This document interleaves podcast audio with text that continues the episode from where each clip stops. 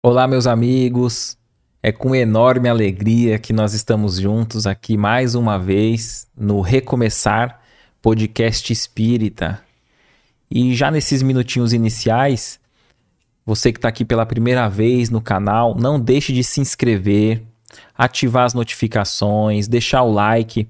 Essa sua interação com a gente aqui na página auxilia muito para que a plataforma, a rede social compreenda que esse conteúdo é um conteúdo relevante, que é um conteúdo interessante, que as pessoas estão gostando e se identificando, para que elas possam, para que a plataforma possa mostrar de forma orgânica, de forma natural para mais pessoas.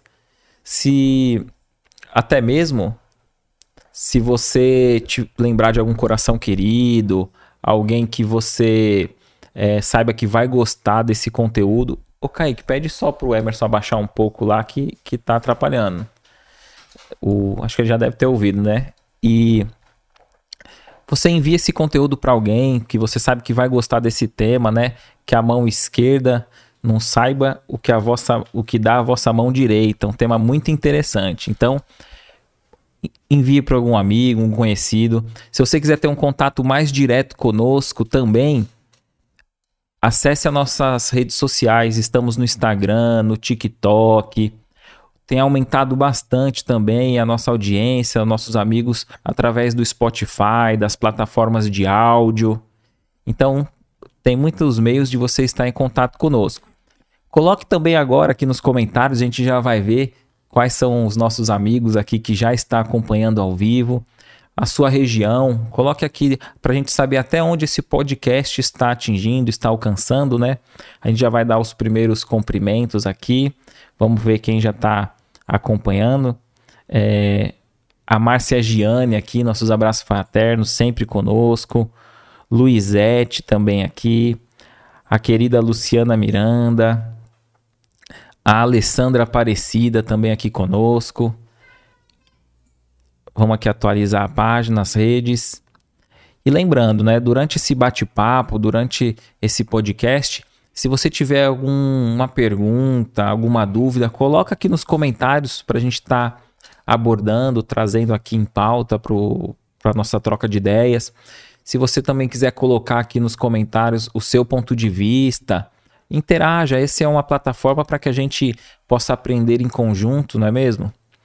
Ó, aqui também a Marisa Riquieri, ela é de São Paulo. Marileide, do Rio de Janeiro.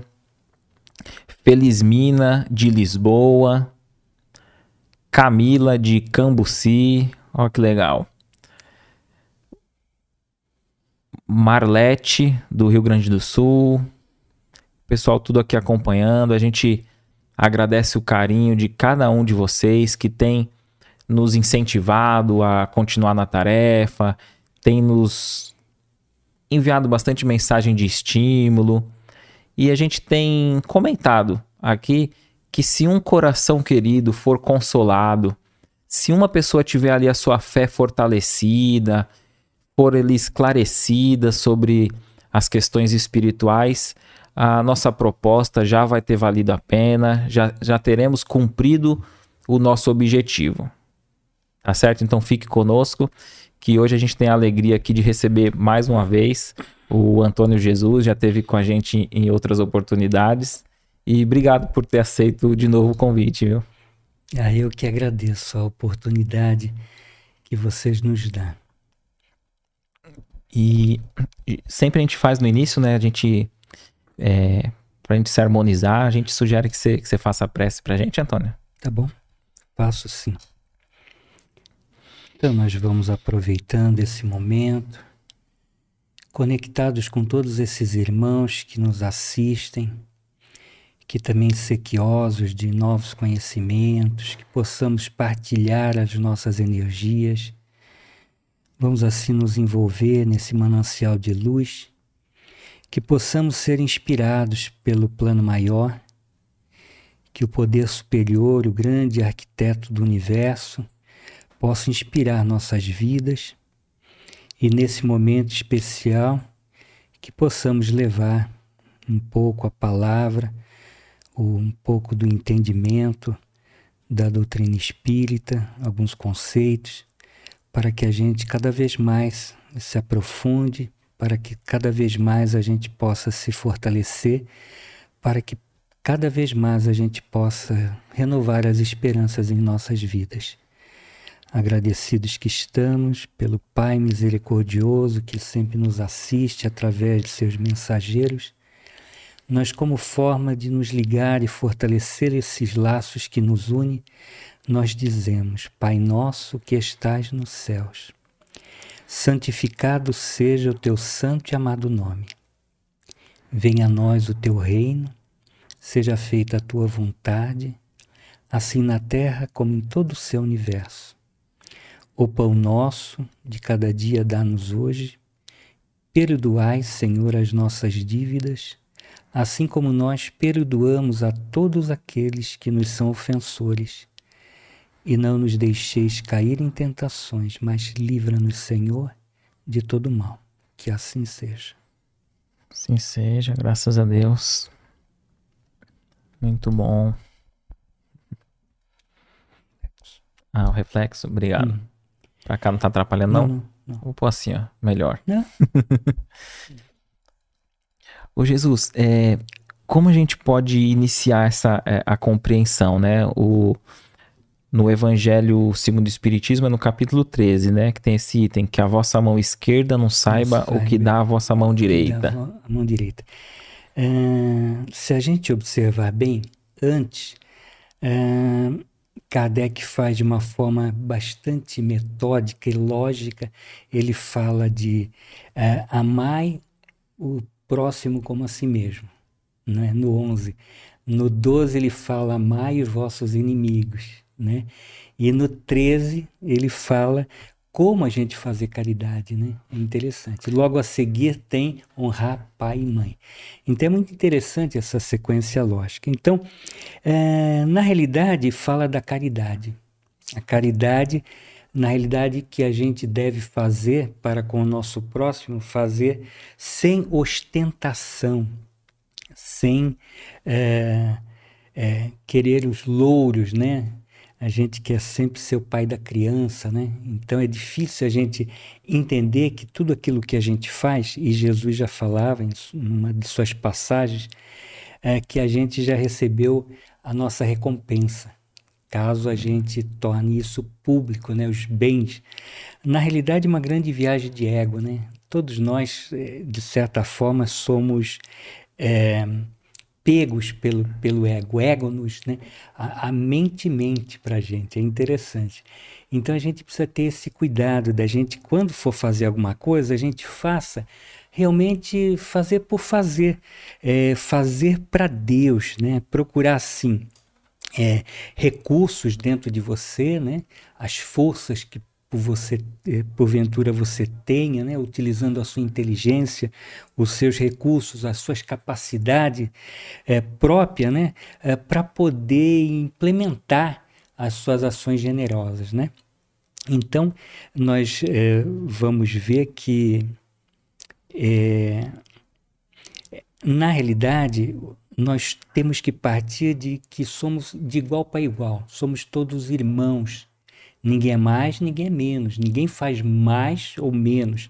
Todos estamos na mesma experiência e precisamos pensar dessa forma. Ah, tem uma, uma passagem que acho que é bastante significativa. Ah, tem um rapaz do interior que foi, ele, ele era da mocidade espírita, que foi procurar o Chico Xavier, né? E ao chegar o Chico, ele ficou extremamente entusiasmada, né, eufórico, tá? E ele foi se ajoelhar e é, Chico segurou, segurou ele e falou: se você se ajoelhar, eu vou me deitar. Aqui. Olha. Olha só que lição, né? Então, ele, é, tipo assim: olha, nós estamos no mesmo barco, nós estamos fazendo as mesmas experiências, né? Então é muito interessante. E se, e se ele aceitasse e... esse, essa questão, pode ser até uma questão de queda, né? Pro, pro, pro médio, pro, pro tarefeito. Se, exatamente. Se permitir cuidado, também. Exatamente. Era uma, era uma defesa dele também, né? A, além de ser uma demonstração e, da humildade, olha né? a demonstração dele, né? Olha só Sim. que interessante. Então, E- Jesus, então Jesus, ele, ele quer dizer essa questão da mão de, de sentido figurado. Figurado, exatamente. Tem muitas outras questões. O que se, o que se está implícito nessa, nessa passagem é, é que é, a gente não tem a presunção, que a gente é, não tem autogratulações, é, que a gente não tenha orgulho particular. A gente faz alguma coisa, mas lá no fundo, poxa, eu, eu fiz, realmente eu, eu mesmo, para mim, eu fico me né, convencido, embora eu não relate isso. Então, é um orgulho particular. Muitas vezes a gente é pego é, com, com essa vaidade.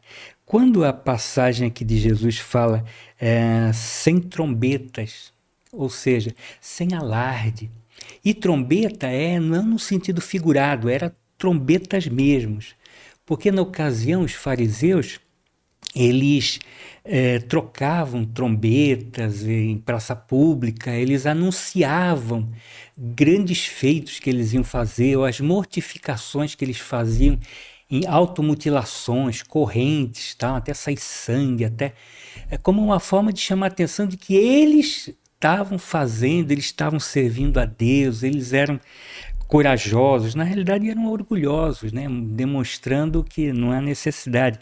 O bem a gente pode fazer em silêncio. E quantas coisas a gente pode fazer, né? Que a gente Mas- vai mas- ver lá para frente. Deixa eu te perguntar, aqui Jesus fala de, de recompensa. Não é errado a gente fazer algo já sabendo que teremos uma recompensa melhor?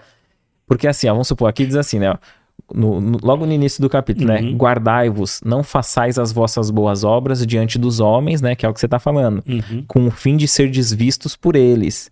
De outras sortes, não tereis a recompensa da mão de vosso Pai que está nos céus. Então, de certo modo, a gente sabe que aquele que faz o bem vai colher o bem. Sim. é, Fazer mas- o bem sabendo disso não é problema. Não, aí é que tá. Não, não, mas aí é que tá. É, vai ter na vida futura. Com toda a Excelente. experiência, com tudo aquilo que foi Pode, pode feito. pôr só mais um pouquinho para frente para pegar essa parte de frente aqui. Isso, aqui, né? Tá? É, na realidade, não é agora, é porque normalmente a gente faz alguma coisa e a gente quer resultados para ontem. Imediatista, né? Imediatista. A gente quer, é, é, muitas vezes a gente faz uma bondade, mas a gente deixa a mão que a gente fez a bondade para a pessoa poder ver aquele nosso gesto. Quer dizer, sentido figurado a mão, né? Sim, A- sim. A gente deixa escapar que a gente fez algo para que as pessoas possam perceber e possam nos valorizar. A gente quer de imediato que a gente seja ovacionado. E, e é muito interessante se a gente voltar lá para Roma, quando os generais chegavam da batalha, né? Nossa, é, fizeram um grande feito, defenderam a pátria. E aí eles eram ov- ovacionados né, em público e tudo mais. Aí vinha o sacerdote, colocava uma coroa de, de, de, de, de- é, folhas, né? E falava no ouvido dele: Memento mori. Memento mori. Não esqueça que você vai morrer, que nós Olha. somos finito. Não deixa que teu ego viaje, entendeu? Não fez mais que a sua obrigação, entendeu? Para que ele não se inflasse, para que aquilo ainda não perdesse o, ah, Pé no chão, né? o pé no chão, não perdesse a oportunidade da prova, né? É, é bastante interessante. É, é parecido com aquela frase, né, que o pessoal fala da, do sábio, né? Alguns atribuem a Chico, outros a um sábio, né? De que em cima da cabeceira tá lá. É, isso também passa, né? Isso, É exato, nessa questão, né? Porque quando a gente, é, é. quando a gente tá eufórico, que tudo tá dando certo, ó, isso também passa. Isso, exatamente. Mas quando a gente também que tem os nossos, todos temos, né? Os Uhum. momentos que estamos em baixa, triste ali, melancólico, a gente pode olhar e falar, ó, também, vai Também passar. passa. Acho que eu- Essa é a certeza, exa- exatamente. É para a pessoa não crescer, não aflorar eh, o orgulho e ela não pôr a perder toda aquela experiência ou toda a oportunidade que ela teve de servir.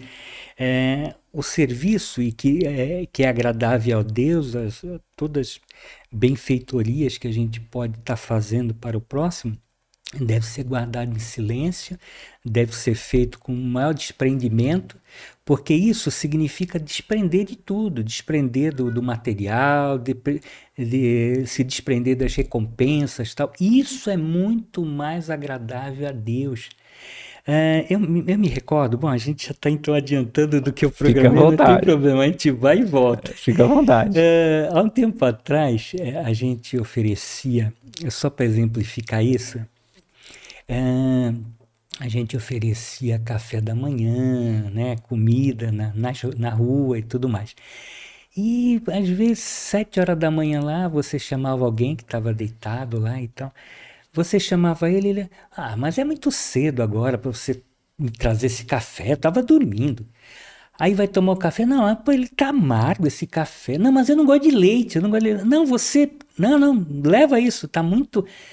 Então, a gente tem que lidar com isso, né? O outro ainda tem que passar por essa experiência. Na realidade, aquela experiência pela qual ele está passando é para que ele possa perceber tudo isso, a arrogância, a prepotência, a, a, de forma como ele lida com toda essa situação, que ele não tem gratidão pelas coisas que, né? É, de repente, os, não tem esses olhos de amor que Hamed fala no livro dele, lá no capítulo 48, depois acho que a gente vai ver aqui, é os olhos de amor.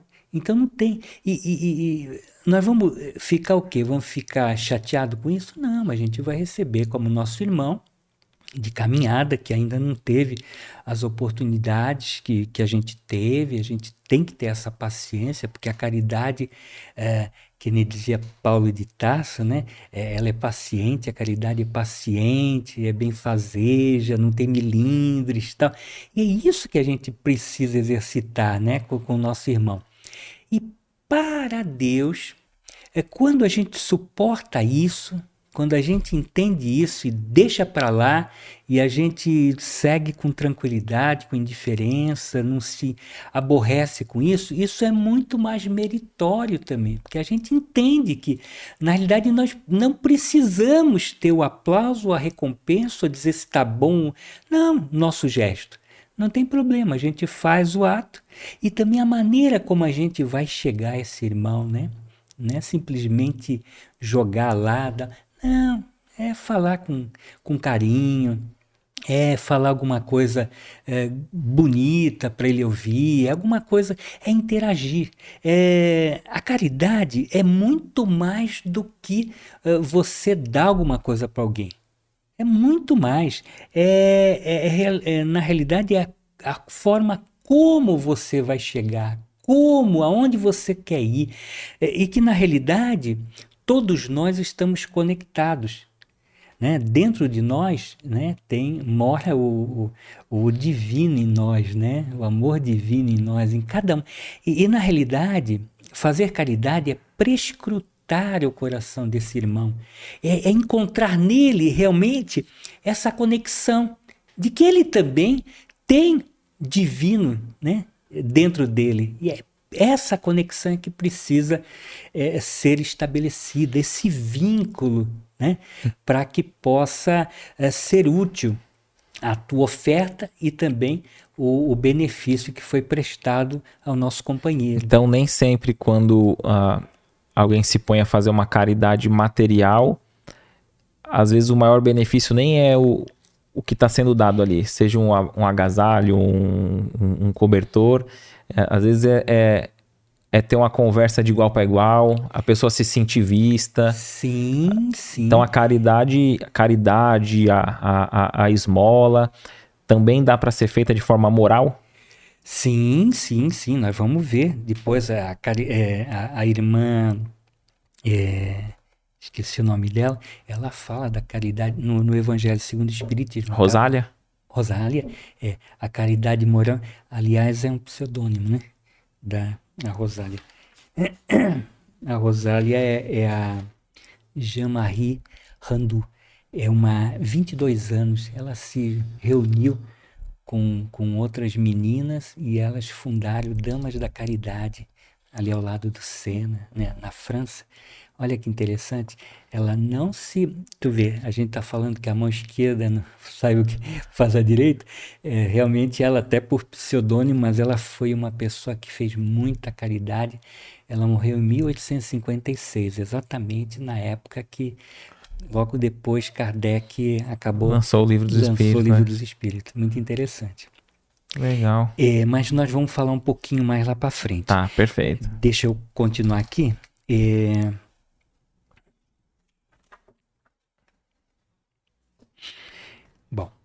depois 15. E, e você tinha falado até dessa, Acho- que- dessa questão do, dela, dela se, se ocultar atrás de um pseudônimo, né? É Uhum. curioso que esse, ne- nesse mesmo capítulo, um, de- um dos espíritos ali que traz a mensagem, ele faz, né? Ah, muitas pessoas tentam fazer algumas obras tal. Aí ele fala, não que eu. Ele não, não fala com essas palavras, né? É. Mas não que eu queira estar exaltando o que eu fiz, porque o espírito também tem o pudor de. Tem uma parte que fala, né? Tem, de tem, falar tem. de si mesmo, né? Exatamente. é. Ele sabe que isso é denegrir contra, contra a sua própria imagem. É, é falar de que realmente ele não aprendeu nada se ele falar dele mesmo, né? Na realidade, é, é- o amor é, é- é- em direção ao próximo, em direção ao outro, né? O outro é que precisa ser E, e eu acho também. valorizado. Eu acho também, Jesus, sabe o que, o que acontece? Perguntavam pro Chico, né, se ele se achava humilde, ele falava que ele não se, não se achava humilde, né? Porque eu acredito também que esses espíritos que já atingiram essa, essa superioridade, esse, esse autodomínio, ele está em contato com espíritos muito mais elevados que ele também vê a, a, a condição dele, né? De- Exatamente. porque eu acho que se a gente for ver numa escala evolutiva, a gente tem muito mais ainda o que subir, degraus a subir, do que a gente, a gente percorreu muito pouco. Exatamente, é Ah. milímetros, milímetros.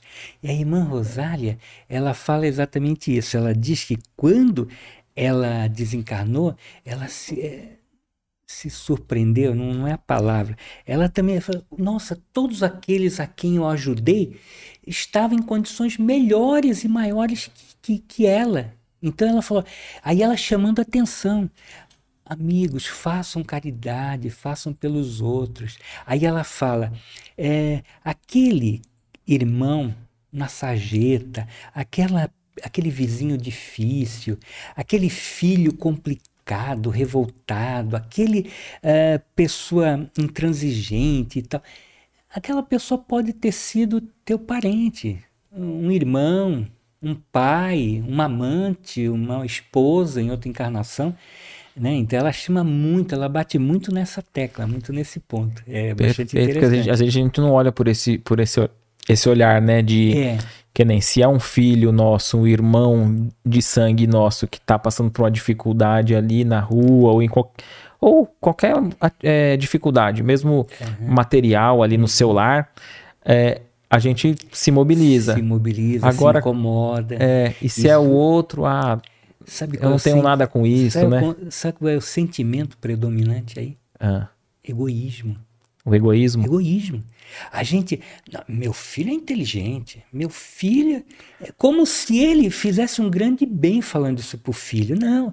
E- e- egoísmo é quando você defende a família, quando defende a pátria. Não, nós brasileiros somos melhores. Não, nós temos que romper com isso. Né? Não tem casta, não tem família, não tem círculo, não tem curral. Né?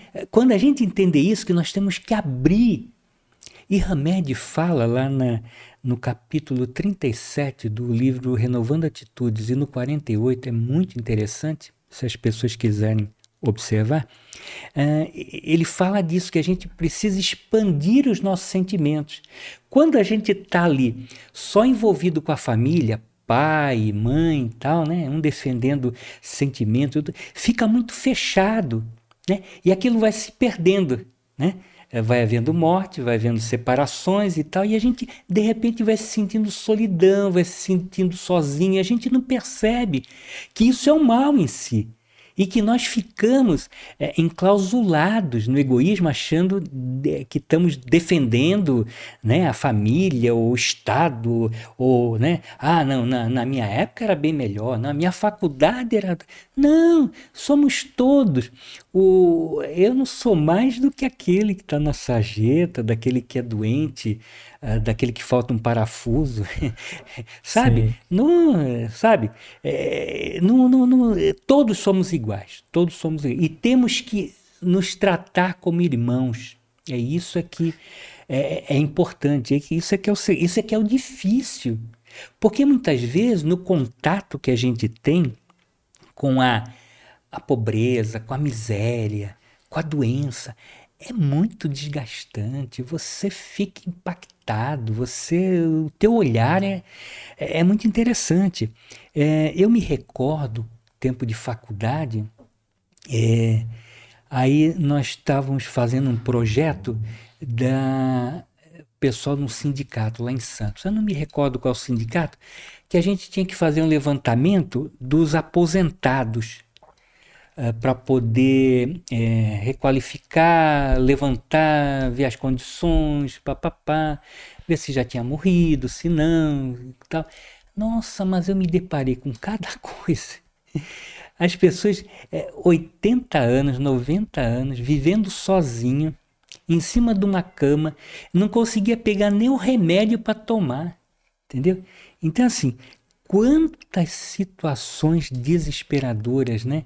E muitas vezes a gente em contato com isso, a gente fica extremamente impactante. É curioso, gente... eu sei que está mais pro final no capítulo, né? Mas o, é, o, nós já o, estamos aqui passando. Não, eu, eu digo eu porque eu também. É, isso, isso, aí é. entra no, na questão é. do, dos infortúnios ocultos. É, sim. Porque às vezes, é, porque às vezes a gente vê já a... entra aí. Entra aí, porque, né? Porque a gente diz assim, ah, vamos supor é, teve a catástrofe lá, né, do no litoral norte, né, de uhum. e uma tragédia e, uhum. e, e, o pessoal se mobilizou para ajudar, é.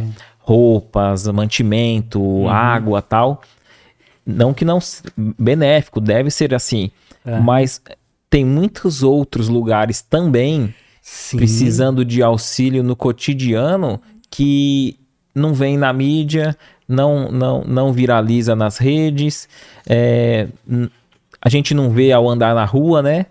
Nesse relato que, que, que você nos trouxe, tem, tem muita, muita pessoa que precisa que a. Eu, eu até tinha separado uma frase que eu achei interessante que, que diz assim. Do, dos, aqui, ó.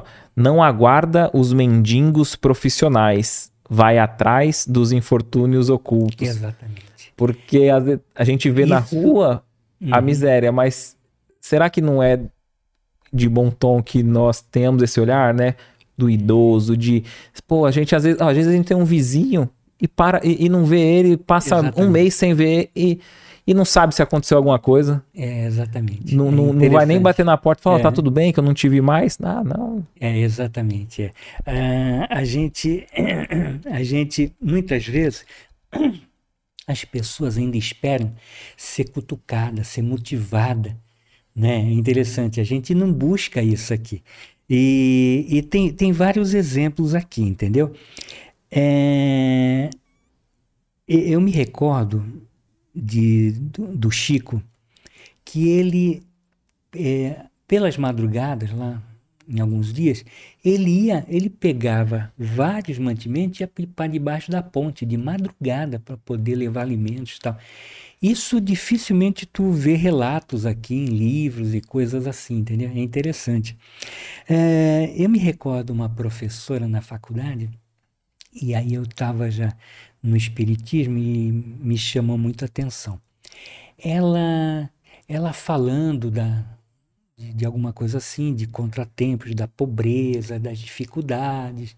Vocês não sabem o que é isso. Tá? Aí eu ouvindo aqui, o pessoal, ah, pô, ela tem problema. Ela é rica, realmente, é uma pessoa tradicionalíssima em Santos, inclusive nome de escola em Santos atualmente, ela já faleceu.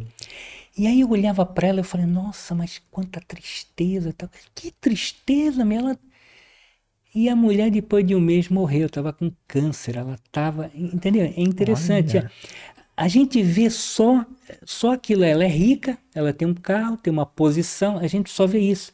A gente acha que rico não sofre, né? Não precisa de um a abraço. Acha, é, exatamente, de uma palavra amiga. Tá? Então a gente precisa, assim, é, é, modificar esse nosso olhar. A gente precisa ver o espírito que está por trás daquela capa, daquela experiência que está fazendo, ou daquela daquela casca grossa, ou daquelas palavras rudes que ela está emitindo, vê aquele coração solitário, vê aquele coração ferido ali, né? Então é porque, é difícil. Porque muitas vezes isso. essas pessoas que se posicionam dessa forma, rude, bruta, é mais como, um, como uma forma defesa. de mecanismo de defesa, né? Defesa, no geralmente. fundo tem alguma questão que ela está querendo ali não, sim, já não se permitir, sim. né? Sim, é, geralmente a pessoa orgulhosa faz isso, ela coloca uma série de barreiras, vende uma imagem, né? E, e tem dificuldade de, de realmente colocar o coração nas coisas que faz, né? Interessante. É bastante interessante. Dentro desses infortúnios ocultos também, é, é, tem uma amiga que ela leva livros, volta e meia, e deixa lá no metrô, para as pessoas poderem ler e tal. Então, assim, eu, eu, eu lembrei de tantas coisas assim, eu não, não anotei todas. Tem uma, uma vizinha que era da minha filha, é, num, num apartamento.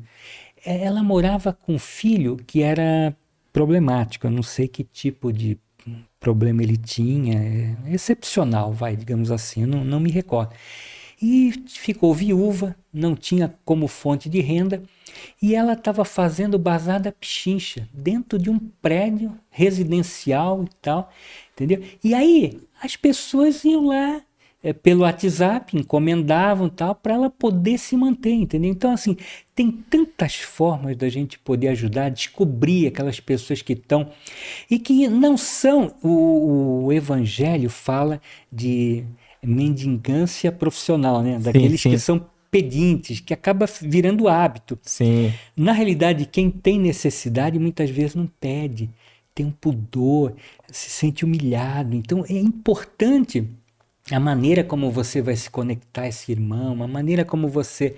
Sabe, é importante que a gente. É, é difícil a gente fazer, mas a gente fazer de uma forma é, disfarçando como se ele tivesse um, fazendo um grande favor para nós. É, tem uma passagem também dentro de Infortúnios Ocultos daquela senhora que eu acredito que Kardec tenha falado de um caso concreto, de alguma coisa que ele viu lá em, lá, lá em Paris. Dessa senhora em carruagem, rica e tal, ela levava a filha, ela deixava a carruagem é, na esquina, longe, para ela poder ir nessa comunidade, para poder levar roupinhas para as crianças, levar alimentos, entendeu? É, se vestia de uma forma bem simples e ela levava a filha para poder dar o exemplo. Aí até ele fala que a filha queria ajudar. Puxa, como eu posso ajudar? Ela fala, por enquanto, filha, você não pode fazer nada, porque se eu der para você dar, sou eu que estou fazendo o favor, não você. Você tem que fazer você, buscar recursos dentro de você. Né? E dá para fazer tanta coisa. Eu me recordo, eu, eu às vezes falo coisas do, do, do, meu dia a dia porque é coisas que eu conheço, que eu vivi, né? Sim. Mas é, tem muitas outras coisas, né? Não estou pegando só como exemplo. Mas eu me lembro quando é, nós montamos a comunidade terapêutica Amor à Vida lá em Peruíbe, e, e aí num belo dia, numa determinada visita lá, é, eu fui com a minha filha, levei a minha filha, tinha uns oito, nove anos, dez anos, não sei, bem no início. E eu vi que ela sumiu tal, aí eu fui ver, ela estava lá, junto com, com, com, com rapaziada, com o senhor conversando. Falei, achei estranho, né? Chamei ela tal, pô, Fiquei preocupado, né? Então, aí o que que tá fazendo? Não, não, eu estava escrevendo uma carta, porque ele queria, era dia das mães, ele queria, e ele não sabia escrever. Aí, aí eu falei, nossa, é, quer dizer, coisa que eu não percebi. É uma, foi um ato contínuo tão simples, tão, e aquilo me, me, me emocionou e me chocou até hoje, entendeu? Quer dizer, eu não vi isso, que ele e, e só para terminar a história, esse senhor ele se recuperou e ele trabalha até hoje lá em Vicente de Carvalho. É muito interessante. Ele Olha, é um lá, lá, era um, lá era um grupo de, de, de dependência. Dependência química. Isso, é muito interessante.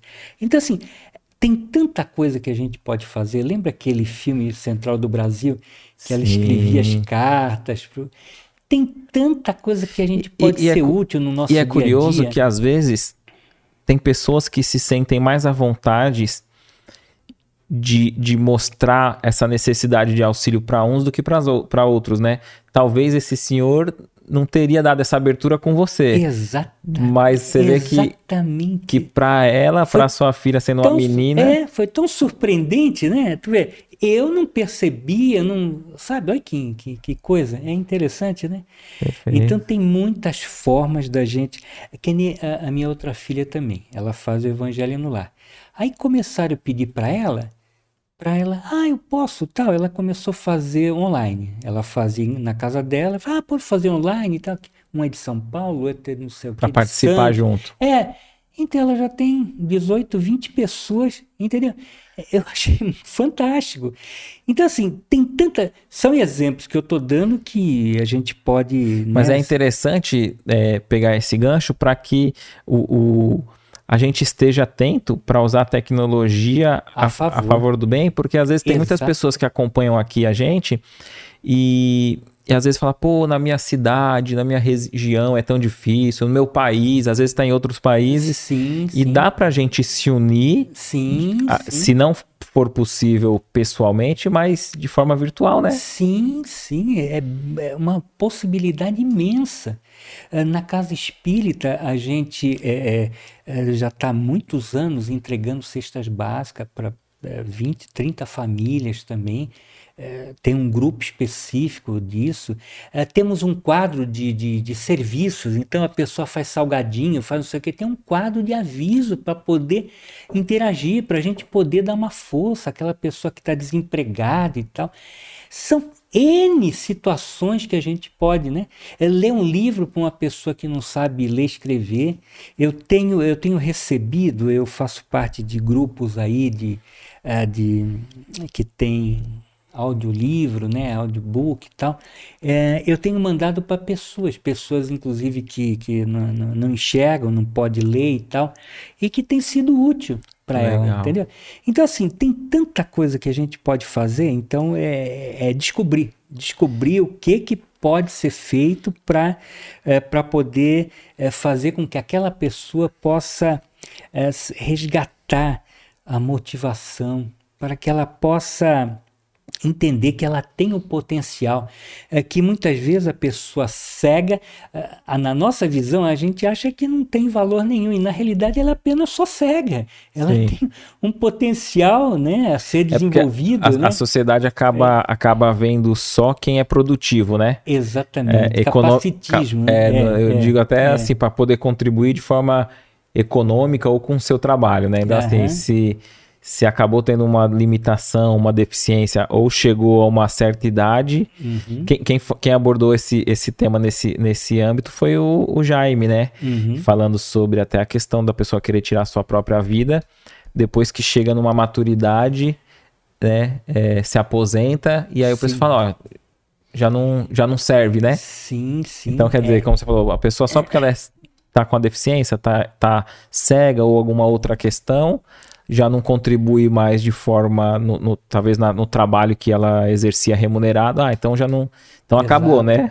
Mas ela pode né, dar a volta por cima, né, do limão fazendo limonada, sim, né? Sim, sim. Então acho que é, na realidade também é da pessoa. A pessoa tem que tá é, é, aberta, ela tem que estar tá buscando, ela tem que saber que nós é, temos uma é, é, potencialidade limitada, nós podemos nos uh, readaptar, nos né? readaptar, reciclar, a gente pode, sabe? E tem, tem uma frase que eu gosto bastante do Divaldo, não sei se, se é da Jona de Anjos, talvez ela tenha é. trazido ali para ele, mas de, que diz assim: só é solitário quem não é solidário. Exato. Né? É então, a, assim. a, partir do momento que a gente é. se põe a se doar e não ficar esperando só receber, a gente Exatamente. nunca vai estar tá sozinho, né? Porque Exatamente. o que não falta é, é, é trabalho, né? Para ser feito. Exatamente. Trabalho no bem, né? Então, é, pegando esse gancho, as pessoas não entendem, é, talvez, muitas vezes, aquela frase também é, de Francisco de Assis, né? É dando que se recebe. É bem assim. Quanto mais eu dou, quanto mais eu me conecto com o divino que existe no outro, com os sentimentos nobres que ele traz, eu interajo, eu cresço com isso, eu tenho uma proposta de vida totalmente diferente. E, e, e é interessante que o mais importante, embora o Espiritismo não, uh, não eh, negue o, o assistencialismo, né? É, não negue, porque na realidade Divaldo ele, ele até fala que tem havido muito assistencialismo, isso era uma, uma preocupação numa das conversas que ele teve com a Nora Abreu. Uh, mas, é, na realidade, o Espiritismo não é, não, né, não fala sobre é, só dar é, o, o pão, mas na, na realidade o que está por trás disso, né? o que, que pode estar tá levando. E, e, e, o Divaldo, ele, ele, numa conversa que ele teve aqui com uma interlocutora, ele falou que o assistencialismo tomou conta do centro espírita. E aí Joana de Ângeles levou ele lá para outro lado, aí mostrou uma fila enorme de pessoas e ela falou: está vendo aqui? Os mesmos pedintes que saíram de lá estão aqui. Porque não é só o assistencialismo, né? Tem que haver uma palavra, tem que ter um despertar espiritual, eh, tem que é, tirar da, da pessoa que ela tem de melhor, ela precisa se sentir útil, ela precisa, sabe, é, colaborar, e, pôr as ferramentas em atividade. E, e deixa eu te né? perguntar, tem dentro dessa questão, Existem aqueles que defendem que a caridade deve, deve ser feita independentemente, da, da sem, sem nenhuma exigência. Uhum. E tem aqueles outros que dizem assim, não, é, só, só a, a caridade ali do assistencialismo social, seja uma cesta básica, um mantimento do que for a tarefa da, daquele grupo, né? É, a gente não vai estar tá tocando no aspecto moral, a gente não vai estar tá educando o espírito, né? Como você está dizendo esse exemplo da Joana nesse sentido, né? Uhum. Que aquele que aprendeu só a receber vai continuar só recebendo, desejando isso do lado de lá. Tem, tem pessoas que defendem que devemos doar, fazer a caridade sem exigir nada, ok. E, e tem aqueles grupos que fazem, né, como o próprio você citou o Divaldo como exemplo, o centro espírita lá ligado à Mansão do Caminho, uh, as pessoas vão lá, entram no salão, ouvem ali uma palestra de 10 a 15 minutos e só depois recebe a cesta básica ali. Então ela recebe o alimento ali espiritual, o moral, que vai auxiliar, e depois o mantimento. Mas eu me pergunto, e se a pessoa fala assim, não, eu só quero o alimento. O que, que, que, você acha? Então, é, eu, vi, eu vi opiniões é, Tem dos, dos dois, dois, lados, lados né? Dos dois, dos dois lados, né? É, eu acho que Emmanuel fala assim: a, o, o, o, faminto ele não vai conseguir ouvir o evangelho de barriga vazia. Né? Ele fala assim. Então acho que é importante uh, unir isso, né? Então acho que uh, faz bem essa decisão eu estou falando por nós lá. De nós, nós que eu digo nosso grupo lá, né? À frente o Hilário, a, a Márcia Fernandes e, e Companhia Limitada. Uh, eu acho que é muito importante essa atenção, porque quando a gente conhece a fundo a dor do outro, nós temos um WhatsApp também que é um bombeiro, digamos assim, um socorro alguém que necessitou remédio, é, que tem extrema necessidade. Tá todo mundo lá e, e vamos lá. Não sei nem quem doou, nem que.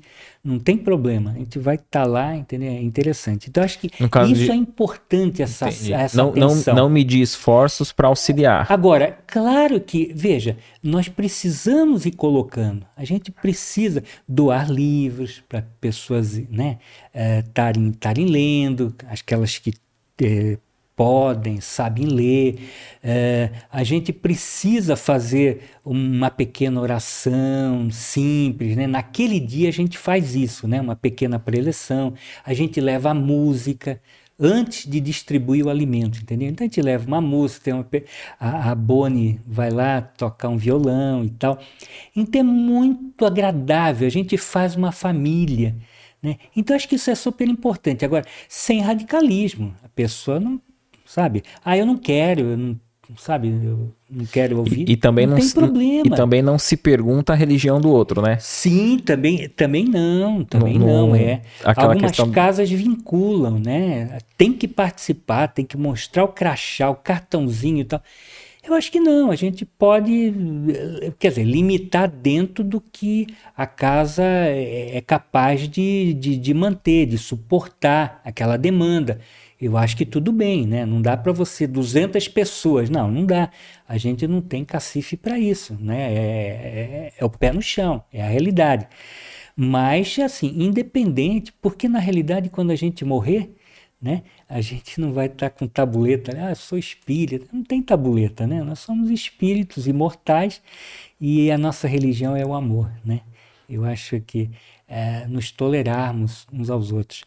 Perfeito. E, e é interessante, dentro disso que a gente está falando, é, né, é, a gente, eu lembro de grandes exemplos que a gente tem.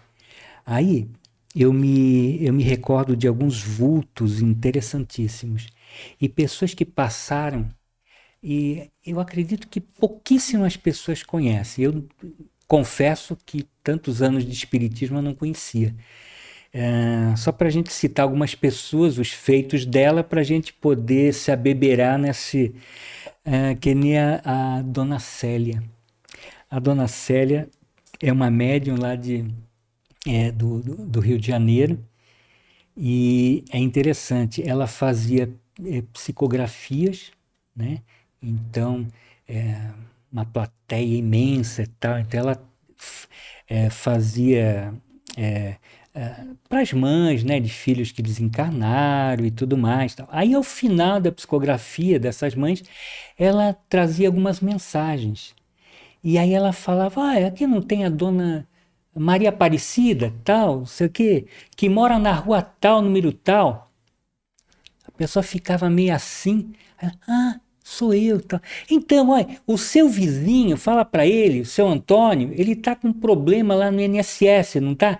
Então, a mulher dele perdeu a senha, não perdeu? Então, a senha dele é 4, 5, tal, pô, pode ir lá no INPS, tal, que ela pode resgatar. Ela falava assim, nesses termos, detalhes da vida da pessoa, número de CPF, senha e tal. Uma médio fantástica, entendeu? É, tem um livro do Os Grandes Médios do Brasil, os Grandes Médios, do Valdemar Falcão. Inclusive, o Valdemar Falcão trabalhou com ela lá, entendeu? Então, uma, uma pessoa que passou por aqui, faleceu em 2007. Chico Xavier mandou uma caravana lá para visitar a irmã e tal.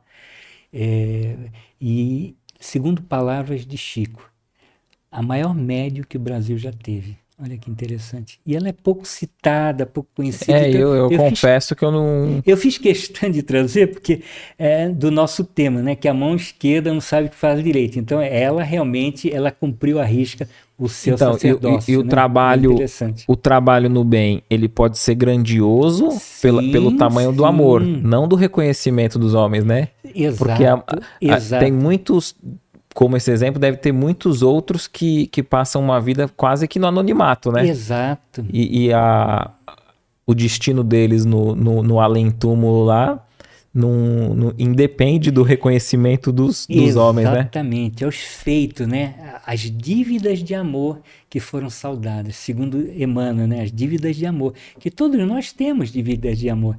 Aí ele fala que já não é caridade, é um dever. Nós temos responsabilidade, porque nós temos implicações uns com os outros. Então você né? acha que a sociedade. Outras experiências. Nós temos obrigação de fazer o bem? A sociedade ela tem responsabilidade é, nas mazelas, nessas, nessas, nessas pessoas que não têm nem o essencial? É uma responsabilidade social? Sim, é uma responsabilidade social, sim, claro. Entendeu? É, nos, nos, na realidade, é, essas discrepâncias é ingerência, é o egoísmo, é a vaidade, é o orgulho. Se a gente for lá no cerne da questão, você vai ver que é muito o profundo. o orgulho tanto daquele que está passando por aquela dificuldade, quanto do, da sociedade? Quem, da sociedade, de quem está gerenciando isso, que tem nas mãos a oportunidade de fazer uh, uh, uh, um, um, apaziguamento social, de, de tratar todo mundo é, com, com, com, igualdade, né? Ela precisa fazer tem, isso. Tem uma, frase, que... tem uma frase do Chico Xavier que ele fala assim: aquilo que está sobrando na minha casa está faltando na do outro. É, é bem assim, né?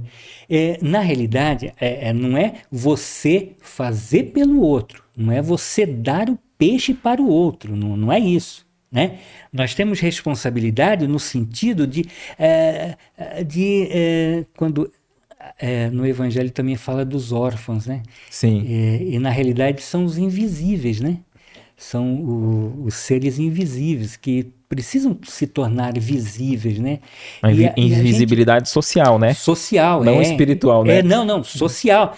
A gente precisa trazer eles, nós precisamos é, é, despertar dentro dele o potencial que há que há dentro dele para que ele possa exercitar dando condições, não tratar como coitadinho. Ô, ô Jesus, você acha que a gente faz a, a gente como a sociedade, a humanidade faz a caridade já julgando uh, e por isso que a gente faz mais para um menos para outros? Porque eu vejo assim, não que os animais não devam ter atenção, é, respeito, longe disso, né? A gente sabe do, do, do amor que temos que ter, né? Pelos nossos irmãos menores.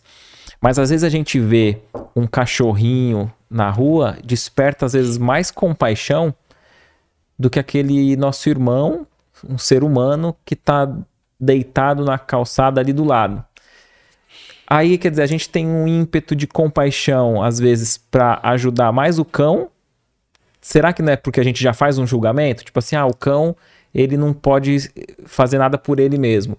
Agora, esse cara tá aí, pô, é, deve, deve beber, deve fazer isso. Vai, se tá nessa situação, coisa boa não é. Tem esse pré-julgamento ou tô falando besteira? É, é tem uma passagem é, no Evangelho segundo o Espiritismo que fala do amor e que eu não vou lembrar agora, e que se eu lesse aqui, as pessoas que são devotadas ou exageradas com esse carinho para os nossos irmãos menores, né, irmãos de caminhada, né, no caso os cachorros, os pets, os, os animaizinhos de uma maneira geral, as pessoas iriam ficar meia horrorizadas, porque na realidade o Evangelho fala exatamente sobre isso.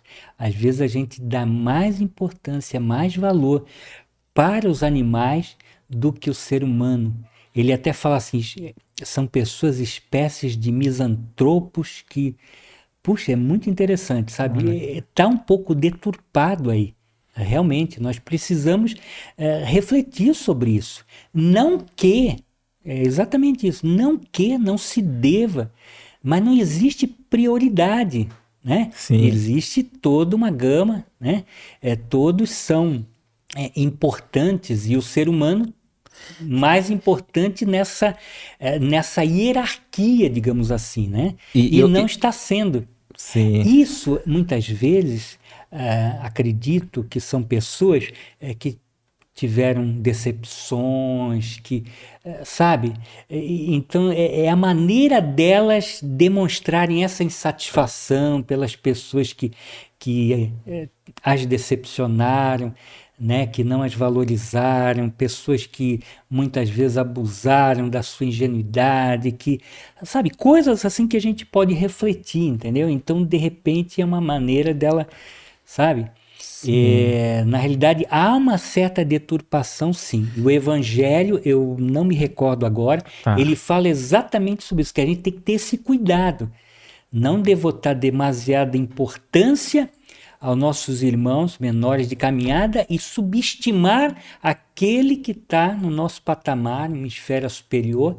Né?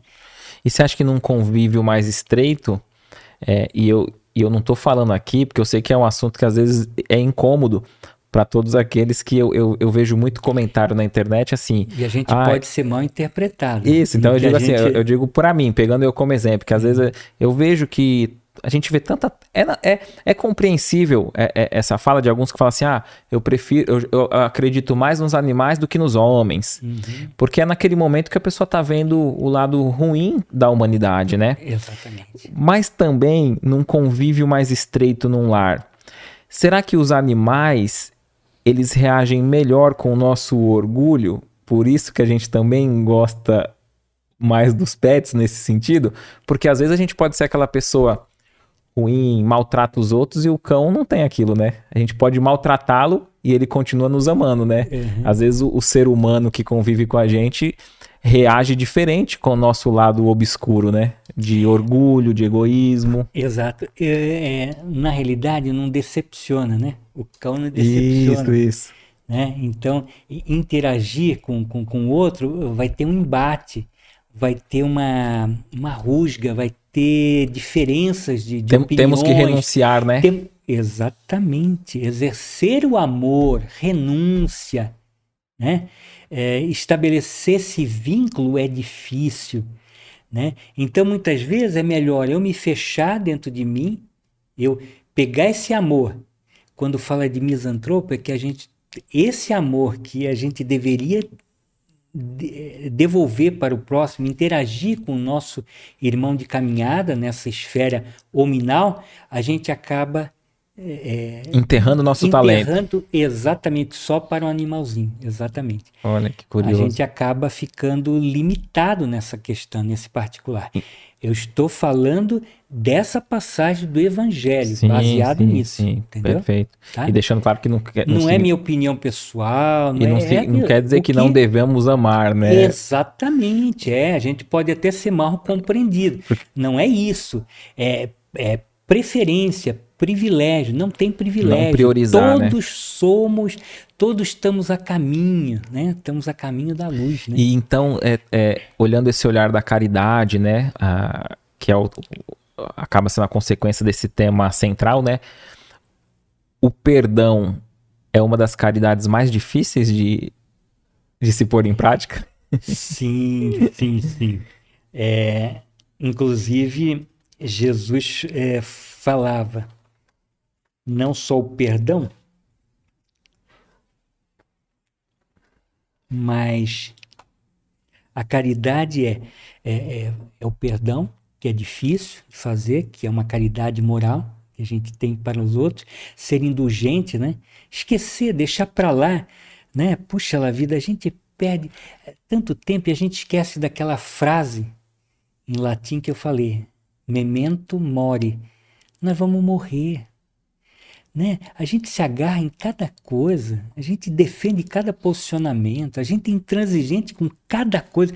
Ah, na realidade, a gente acha que o outro nos perturba a existência. Nós é que estamos perturbados porque damos crédito demasiado para coisas que não têm sentido. É, a gente tem uma mochila, a nossa mochila emocional. Aí a gente vai pondo para dentro um bocado de lixo emocional que não tem sentido. A gente não consegue, sabe, colocar um muro, colocar um portão, cadeado e, sabe, deixar entrar só aquelas coisas que podem realmente agregar valor. A, a opinião do né? outro vai ter o peso que da importância que eu der para aquilo. Sim, sim. O, os filósofos estoicistas, né, eles falam é, mais ou menos assim. Dentro dessa, né, eu não, não, entendo, né, mas é mais ou menos assim. É que na realidade não importa o que aconteça lá fora. Né? O importante é como você vai reagir às coisas que acontecem lá fora. Pode chover canivete, tem problema, pode cair o mundo. Agora, como eu vou reagir, reagir a isso? Então, um acontecimento tem pesos diferentes para diferentes pessoas por conta disso.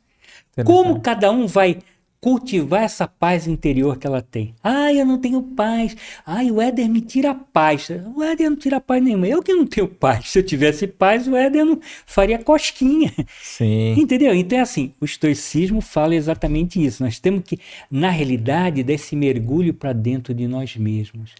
nos autoconhecer. Isso que é, é o. É, é na realidade o grande segredo, né? Eu estava vendo aqui, é, eu acho que tem mais ou menos é, a ver é, no Renovando Atitudes, no capítulo 37, é, fala assim, acho que é mais ou menos dentro do que a gente está colocando. Quando esperamos que os outros supram nossas carências para que nos façam feliz, nós não estamos amando, mas explorando os outros. Olha. É interessante. É, a nossa missão na Terra não é agradar os outros, mas aprender a amar nós mesmos. É isso que é difícil. E que isso muda tudo. Quando a gente verte essa lógica, a gente se incomoda muito com o outro. Perdemos muito tempo com o outro, esquecemos de nós. Por quê? Porque é difícil a gente desligar a televisão, apagar a luz, ficar no silêncio e conversar conosco mesmo. É difícil. Aí a gente começa a criar para poder eh, não, não encontrar é, cobras e lagartos lá dentro e tal. É o que Joana de Ângeles fala da sombra. Nós temos medo dessa sombra e nós precisamos jogar luz nessa sombra interior, para que a gente possa conhe nos conhecer, conhecer os nossos sentimentos, para que a gente possa se apropriar desses sentimentos e a gente possa ser escoteiro da nossa própria vida, que a gente possa dar sentido, direção para aquilo que a gente quer se autodeterminar na vida. Interessante, hein? A abrir os círculos de afetividade é, mais saudável. A gente precisa abrir novas experiências, novas pessoas, novos sentimentos. quando a gente compartilha esses mútuos interesses, é, quando a gente não compartilha, a gente pode se sentir é, solidão. Né? E deixa eu te é. perguntar nesse sentido, desculpa estar te interrompendo, não, tudo né? Bem. Mas assim, porque às vezes a gente vê, ah, vê uma família de uma outra pessoa e, e, e compara, né, com a uhum. nossa. Pô, ali eles se dão tão bem. Pai, irmão, primo, tal. Aí olha pra nossa, tá, tá com dificuldade. Aí a gente acha que tem algo errado. Acha que tem que ser aquela família da, da, da, da novela, do, do, do, filme ali, né? Uhum. De Hollywood. E a gente também não tem ciclo, você falou desse, de, de se cercar de pessoas, é, é, de situações até mais elevadas, eu entendi desse, dessa forma, né? Uhum. E a gente não tem amigos, às vezes, que a gente gosta e a gente tá num, num, num patamar, a gente acha que aquilo é saudável. Aí a gente começa a estudar, se estudar, e já vê que, pô, aquelas atitudes que antes eu achava que eram legais para mim não é mais. Só que a gente não quer deixar para trás aquele círculo é natural e é compreensível que a gente se renove dentro de uma mesma existência, novos amigos, novos lugares, novos ambientes. Isso é saudável para nós? Sim, porque, veja, é, nós evoluímos. Quer que a gente aceite ou não, entenda, veja ou não. Se você olhar há 20 anos atrás o que você fazia, não são as mesmas coisas, não são os mesmos gostos, as escolhas são diferentes, tudo muda. É natural. Então são escolhas, nós podemos e devemos fazer escolhas. Na medida em que a gente vai amadurecendo, é, quando Jesus fala a verdade vos libertará, está falando disso. Quando a gente percebe que uh, aquele ambiente, aquelas pessoas não é para mim, que aquilo. Eu vou fazendo escolha. Isso não há demérito nenhum, isso eu posso fazer, não tem problema Porque nenhum. A gente, vê, a gente vê no Espiritismo relato de espíritos estacionários, né? Às uhum. vezes passa uma, duas, três encarnações e, e não progride quase nada. Sim. Então a, a nossa caminhada, embora seja de forma social, é individual, né? Sim. Porque se o outro não quer caminhar, eu não vou esperar 400 anos. Sim, sim, sim. A, a, a caminhada é em conjunto, é no coletivo, mas a busca é individual. Perfeito. Cada um é per si. Não tem jeito. Entendeu? É, vamos lá. É, infortúnios ocultos. Hum, hum. Nós falamos de caridade material, caridade moral, né? Perfeito. Que a irmã Rosália fala sobre isso, né? É, ela fala que é, façamos aos outros o que quereríamos que fossem feito para nós, né? Acho que isso é uma grande medida da gente poder estabelecer, né? É, toda religião e toda moral se encerra nesses preceitos, né? Fazer o outro, então, é conviver com tolerância, né? A, aquela médium, a, dona Célia, ela falava e quando essa caravana de Chico foi lá e conversou com ela, é, aí ela falou: Eu não tenho religião. Não tenho religião. Quando os homens, todos os homens, se darem as mãos, vivenciarem o amor de Cristo, eu sou o primeiro a me filiar nessa religião. Mais ou menos assim ela falou, entendeu? Perfeito. Então ela não falou que não tinha religião. A religião é o amor, o amor que deveria ter entre todas as pessoas, né? É... A caridade moral é nós precisamos ver o nosso semelhante é, com bastante cautela. A gente precisa se suportar uns aos outros, né? Isso é muito difícil, que nem você falou do perdão. O perdão é super difícil. E a gente acha que perdão, o orgulhoso é super difícil dele poder né, fazer esse desprendimento. Ele não consegue entender que perdoar não é, é, não é nenhum demérito, não é fazer pelo outro, é fazer por si mesmo. É você se libertar das amarras, dos preconceitos, do, do é, da, da do cerceamento pelo qual está vivendo. Na realidade, quando a gente perdoa, nós estamos é, libertando o outro, nós estamos deixando o outro ser o que ele é, fazer, é, sabe? E nós vamos seguir nosso caminho, né? Não podemos ficar presos naquele evento. Quando a gente fica preso naquele evento, nem a gente permite que ele cresça, nem a gente vai crescer. Né? Nós temos que separar. Ah, e, na realidade, a caridade moral é não ter o que hoje se chama né, misoginia, né?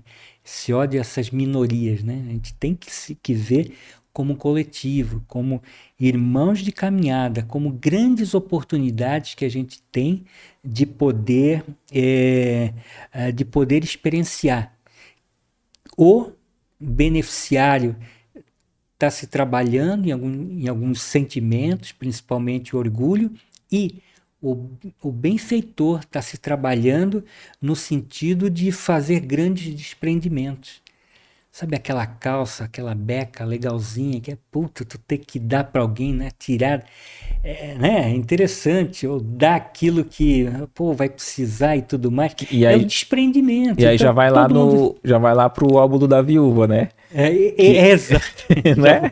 Vamos pular para lá. Porque, não, porque, porque assim, a, é. você dizendo essa questão, você, você, é. você, pegou um exemplo de uma calça, de, um, de, um, de, uma, de uma roupa, uhum.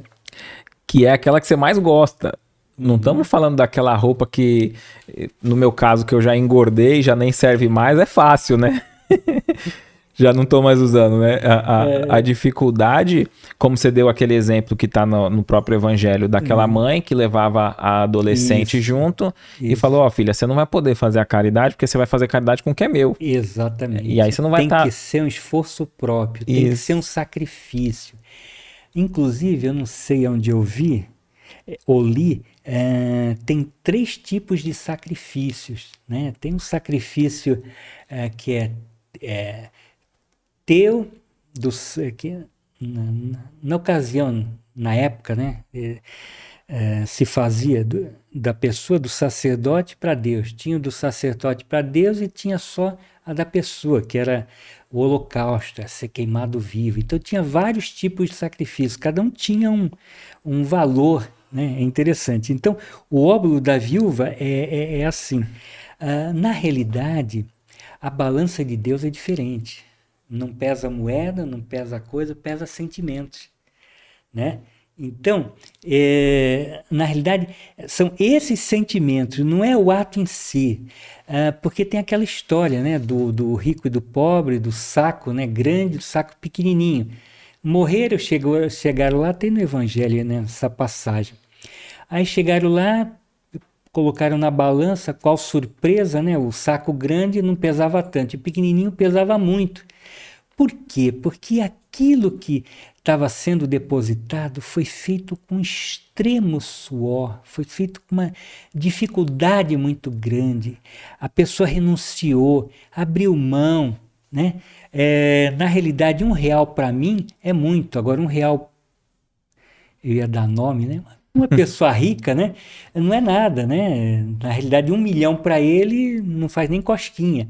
Então, é, na realidade, a metáfora aqui é sentimentos, né? é desprendimento, é gratidão, é o ato, é como você né, está é, praticando esse ato. Nem tanto o ato em si, mas a maneira pela qual você está comunicando isso, né? De que forma você está atingindo o nosso companheiro. E, e, e é interessante a gente tentar fazer uma vamos dizer, uma medição, em vez de ser em recursos, em quantidades, por carga horária, né? Porque aí todos somos iguais, né? Então vamos dizer assim, às vezes a gente tem, a gente quer se enganar talvez ou ou não, não é de forma consciente, mas a gente fala assim, ah, se eu tivesse o dinheiro daquele famoso, meu, eu ia ter, eu ia fazer muito.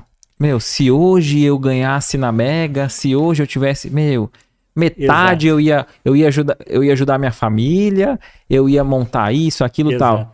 Só que se a gente colocar pro, pro bônus hora, se a gente colocar por, por tempo de dedicação, a responsabilidade nossa aumenta, porque a gente não tem mais essa desculpa, essa muleta, né?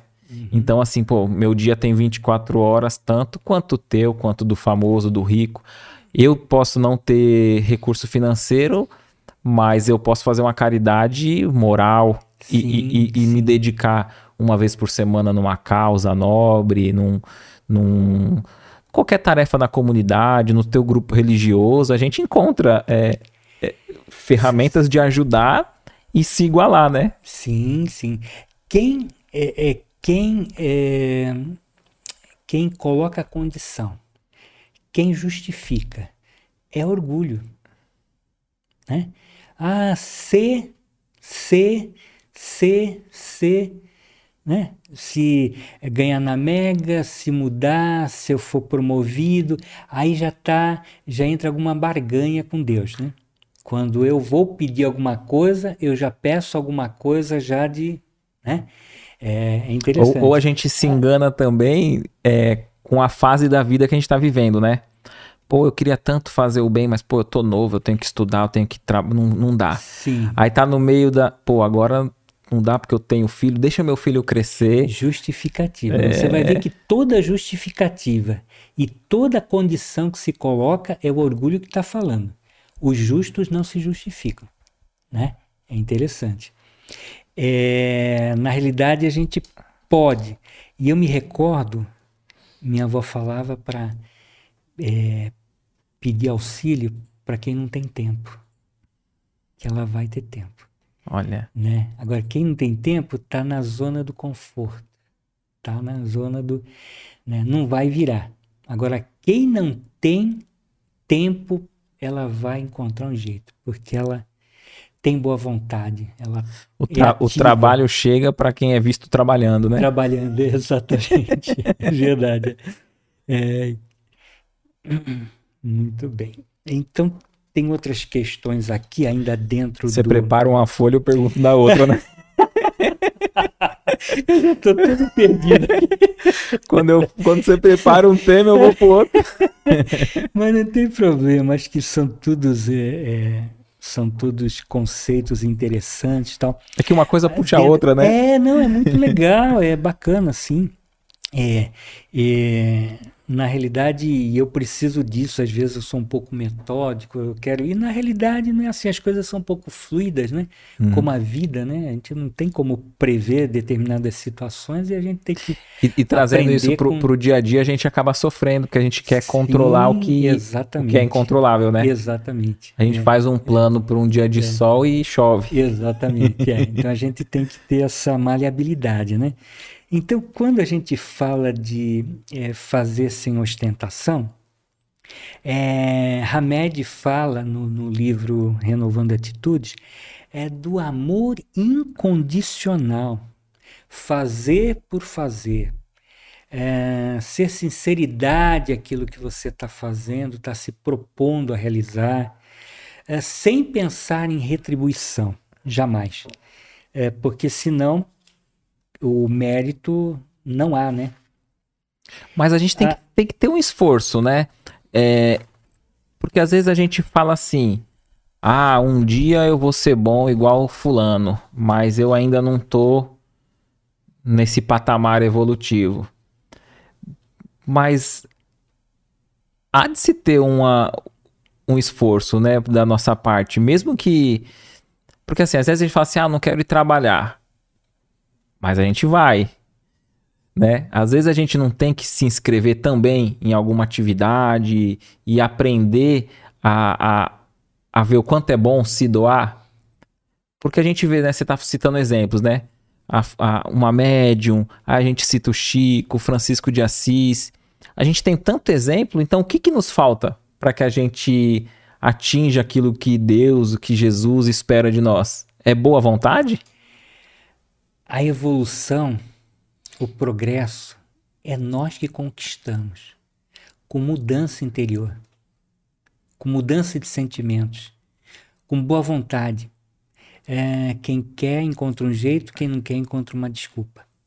Nós precisamos entender que o sacrifício é, porque nós temos uma ideia muito errada de felicidade. Felicidade não é aqui agora, não é os prazeres mundanos, não é uma recompensa imediata. Felicidade é uma batalha constante do dia a dia para que você tenha patamares melhores, para você compre possa compreender melhor a vida, para que você possa estar numa condição melhor, que não você, eh, não somente você se ajude, mas ajude as pessoas que Deus colocou no teu caminho para poder é, deslanchar, para poder é, educar, para poder. Isso também é, é caridade moral, né? distribuindo isso.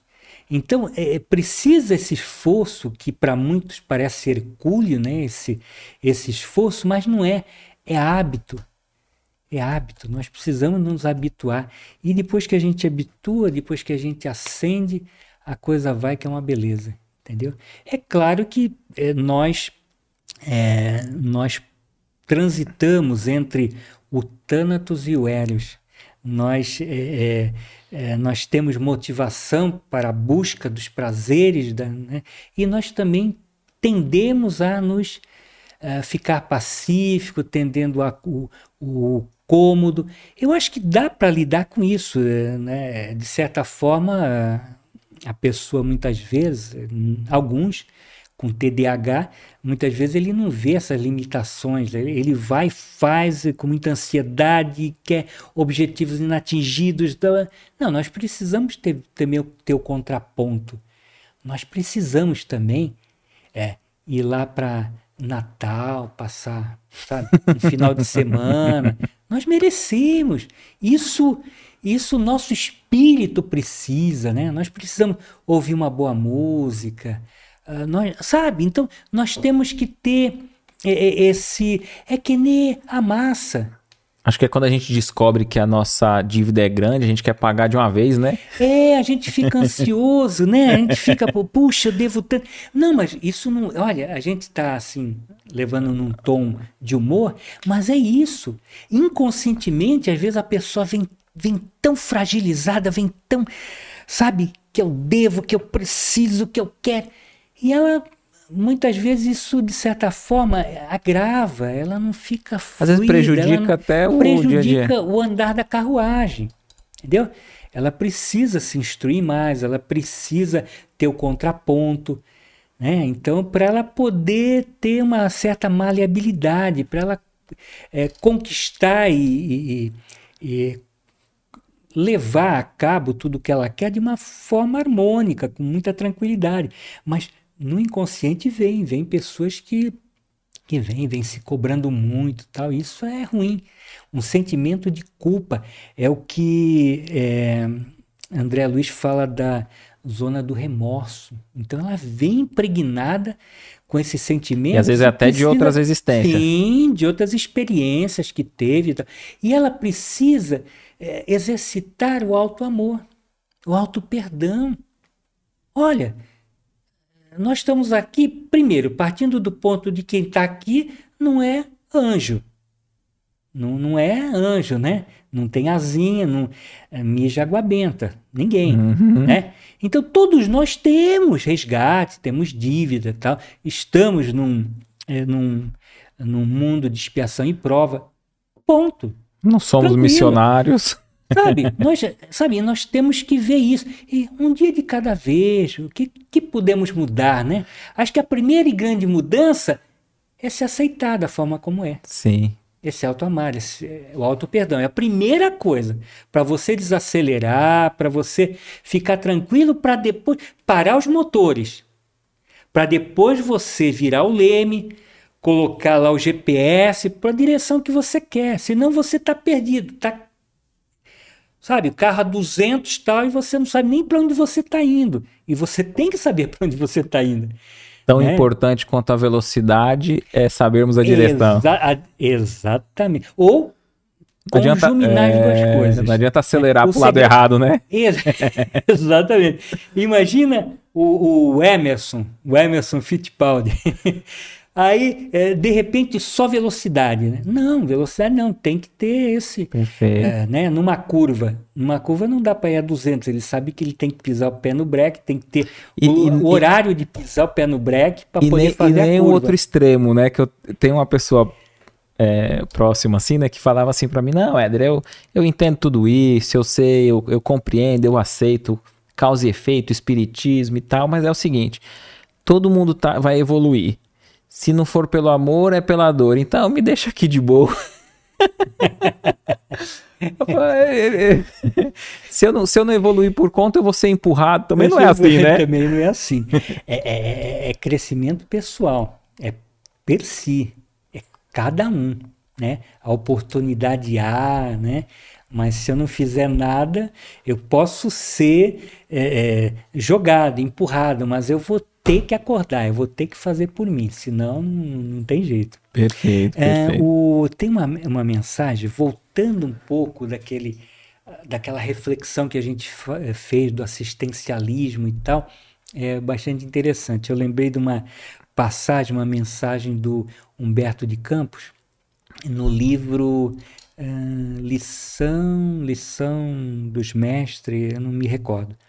É, é, aí quando ele chegou lá do outro lado, um espírito conversando com ele, falou: Puxa, é, que, que, bacana o senhor, nossa, lá na, na, na, casa, o senhor, puxa, o senhor deu remédio para gente, o senhor deu alimento, o senhor curou as nossas dores. Eu, eu tenho um agradecimento muito grande pelo que o senhor fez, mas só que o senhor não me ensinou a viver. Olha que interessante, que profundidade o espírito falando para ele.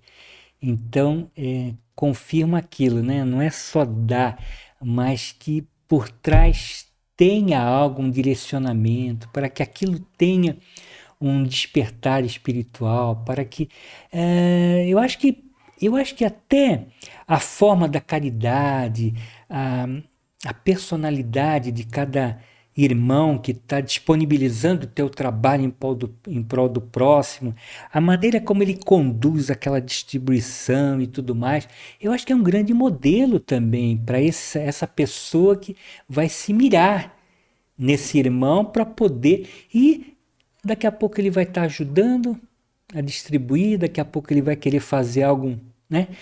E, e pelo que eu tenho visto, é, é interessante. É, uma constatação é, assim na prática. Isso não li em lugar nenhum, tá? Apenas uma constatação, uma impressão minha. É interessante como depois da pandemia as famílias acabaram se reunindo mais, tendo né, pessoas distantes começaram, ah, vamos fazer um jantar, um almoço, uma, um churrasco a cada, cada mês, a cada três meses, né? Pessoas que me perguntam, me pedem, como eu posso ajudar? Pessoas que eu, eu, eu fiquei até emocionado, porque eu precisava é, socorrer uma pessoa e de repente ela, ah, o que, que eu posso fazer e tal, não sei o quê. É, a pessoa não tinha Pix, não, eu vou no banco, espera que eu vou. Aí eu falei, não, não vá, espera. Você vai poder lá na frente ajudar muito. Eu vi as pessoas sequiosas desse, sabe? Então, é riscar fogo, é riscar o fósforo. Né? É muito interessante. E, e ó, você dizendo essa questão do, do, do, auxílio, que serve de inspiração para aqueles que uhum. vivenciam e vê, é, tá aqui, né? Que a vossa mão esquerda não saiba o que dá a vossa mão direita. Tem muitas atividades dessas que vêm a público em rede social e outras não. Tem pessoas que divulgam os trabalhos da, da sua instituição, do seu grupo e outros não. Tem, tem um rapaz que ele faz muito, muita assistência e ele posta foto. Ó, oh, tô fazendo assistência para tal pessoa desse material e tal, tal. Não vou falar qual é para não saberem, uhum. né? Uhum. E às vezes eu falo, pô, mas eu, eu pensava, não tinha uma opinião formada, e às vezes nem tenho, mas, pô, ele posta tudo tal. Até o momento que eu precisei de um desses itens. E na, me, na mesma hora veio a cabeça, fulano vai me socorrer. E aí fui eu lá aparecer na foto, né? Era pra uma pessoa próxima. É. E eu fiquei pensando, ó, tá vendo? Que importa, acho que é a intenção dele, né? Exatamente. Porque às vezes a gente compartilha tanta coisa, então eu vou eu divulgo a o, maneira. É, eu divulgo o meu trabalho, eu divulgo, às vezes a gente divulga, tragédia com com o argumento de falar para pessoa, ó, oh, eu só tô mandando você mostrar, toma cuidado, né? Ah, uma tragédia, ó, tô te mostrando que é para você ver e tomar cuidado, mas a gente divulga uhum. o mal. E nesse caso, né? O, o bem que se divulga, ele pode ser também estimulador para outras pessoas copiar aquela tarefa, aqueles que desejam fazer o bem dessa maneira, mas também fica mais fácil de achar aqueles que necessitam, então, né? Lembra que a gente falou que não é o ato em si, mas também a maneira como você faz essa caridade. Entendeu? É, em contrapartida, eu vi um vídeo essa semana Aí eu achei legal, era numa aldeia indígena, eu achei bacana o trabalho e tal. Aí de repente, é, 20 minutos de filme mostrando os pacotes que a pessoa ia doar. Os pacotes, o caminhão. Tal. Eu queria ver da, da comunidade, como é que é, né? Entendeu? Eu tinha uma expectativa e de repente se perdeu aquilo. Mostrou somente, entendeu? Então, acho hum. esse cuidado. Agora, Divulgar sim. E às vezes a gente corre o risco, que nem aqui. Eu divulguei para galera no, no, no, Insta, no Instagram, no, no, é, o teu trabalho aqui. Né, que, que, eu viria hoje aqui. Eu corro o risco também de ser mal interpretado. Mas é, depois que eu vi que a última que a gente fez, 10 mil pessoas assistiram, eu falei, nossa, é muito bonito. As, as pessoas precisam ver, né? Quer seja espírita, evangélico, não importa. Nós precisamos estar conversando, nós precisamos estar divulgando. É, eu não estou falando de mim, eu estou falando do Evangelho, o Evangelho que é a luz no nosso caminho. Eu estou falando de Jesus. Né? Então acho que isso é importante. Acho que a gente tem que correr esse risco. Porque o Evangelho ele não é um, um não é um manual de, de de um pente fino de julgamento dos outros, né? Porque às vezes a gente. É, é, é muito fácil a gente é. pegar essa frase Sim. e sair colando. Usar como né, chicote. Pro, é. Ó, que a vossa mão esquerda não sabe que da direita. É. Só no outro, comentando uhum. em, em, atitudes dos outros, e enfim. O, mas a gente às vezes não traz o evangelho para nós, né?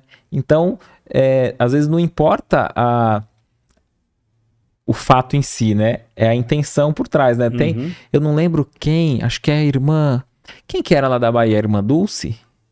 Acho que é a irmã, irmã Dulce, Dulce né? É. Que ela tinha uma caminha bem velhinha, a cama dela toda estrupiada, e o pessoal vinha, oh, mas e, e via, você dorme aqui? Ela é tal. Aí eu vou doar uma cama. Ah, eu aceito, pode. E pedia, pode doar que eu, que eu, que eu tô precisando. Ela pegava a cama nova, mais um leito para enfermo. É que interessante. E ela nunca colocava uma cama boa para ela que ela falava através dessa minha É que eu tô Vai conseguindo. rendendo. Vai receber um leito, uma ala É toda para enfermos, né? E, e às vezes ela pode até sair pedindo. E aí a pessoa fala assim, pô, mas tá pedindo. Mas a intenção real Era por- boa. Exatamente. é boa. Agora tem aqueles Deus que. está vendo. É, Deus está vendo a- as intenções, né? Isso é que importa. Os, os, os cínicos, fi- filosofias dos cínicos lá, o Diógenes, era muito interessante. Ele morava dentro de um barril, tinha lá uma, acho que era uma toalha, tinha um- uma lanterna para ele andar à noite e tinha uma vasilha de água só. Entendeu? Ele falava que não precisava de nada. Aí, quando ele viu uma criança pondo a mão assim, bebendo água, ele jogou a vasilha fora. Ele falou: ah, não preciso mais da vasilha. ainda é a pô." vasilha, né? Então é o mínimo dos mínimos. A ideia minimalista, né, de, de despojamento, de desinteresse material, tal, é, também surgiu a partir de. É muito interessante. E a lanterna, ele andava à noite lá.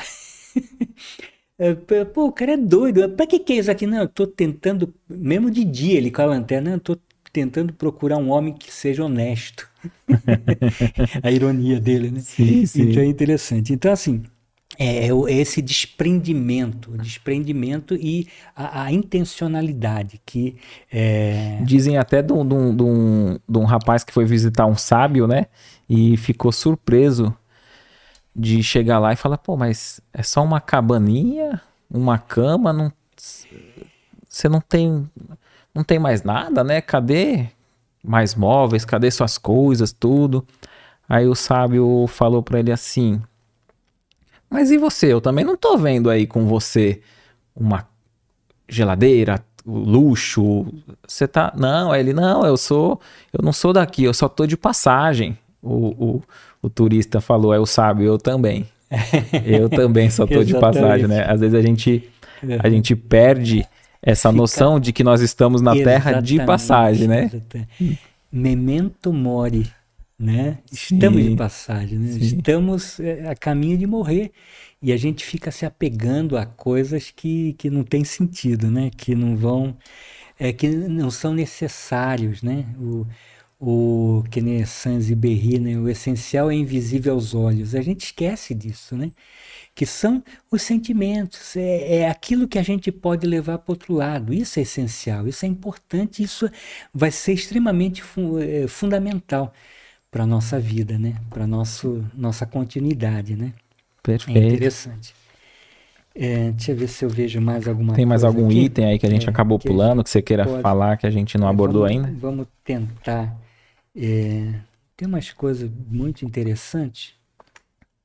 Se tiver alguma história, algum fato que, que ilustre pra nós aí. Ah, é, tem, tem sim. É, eu, eu falei, eu falei aqui de- dos espíritas, mas é, é- é interessante. Não é só os espíritas que, que também fazem caridade, que estão lá ah, eh, socorrendo esses infortúnios ocultos, né? Descobrindo essa maneira de ser útil, né?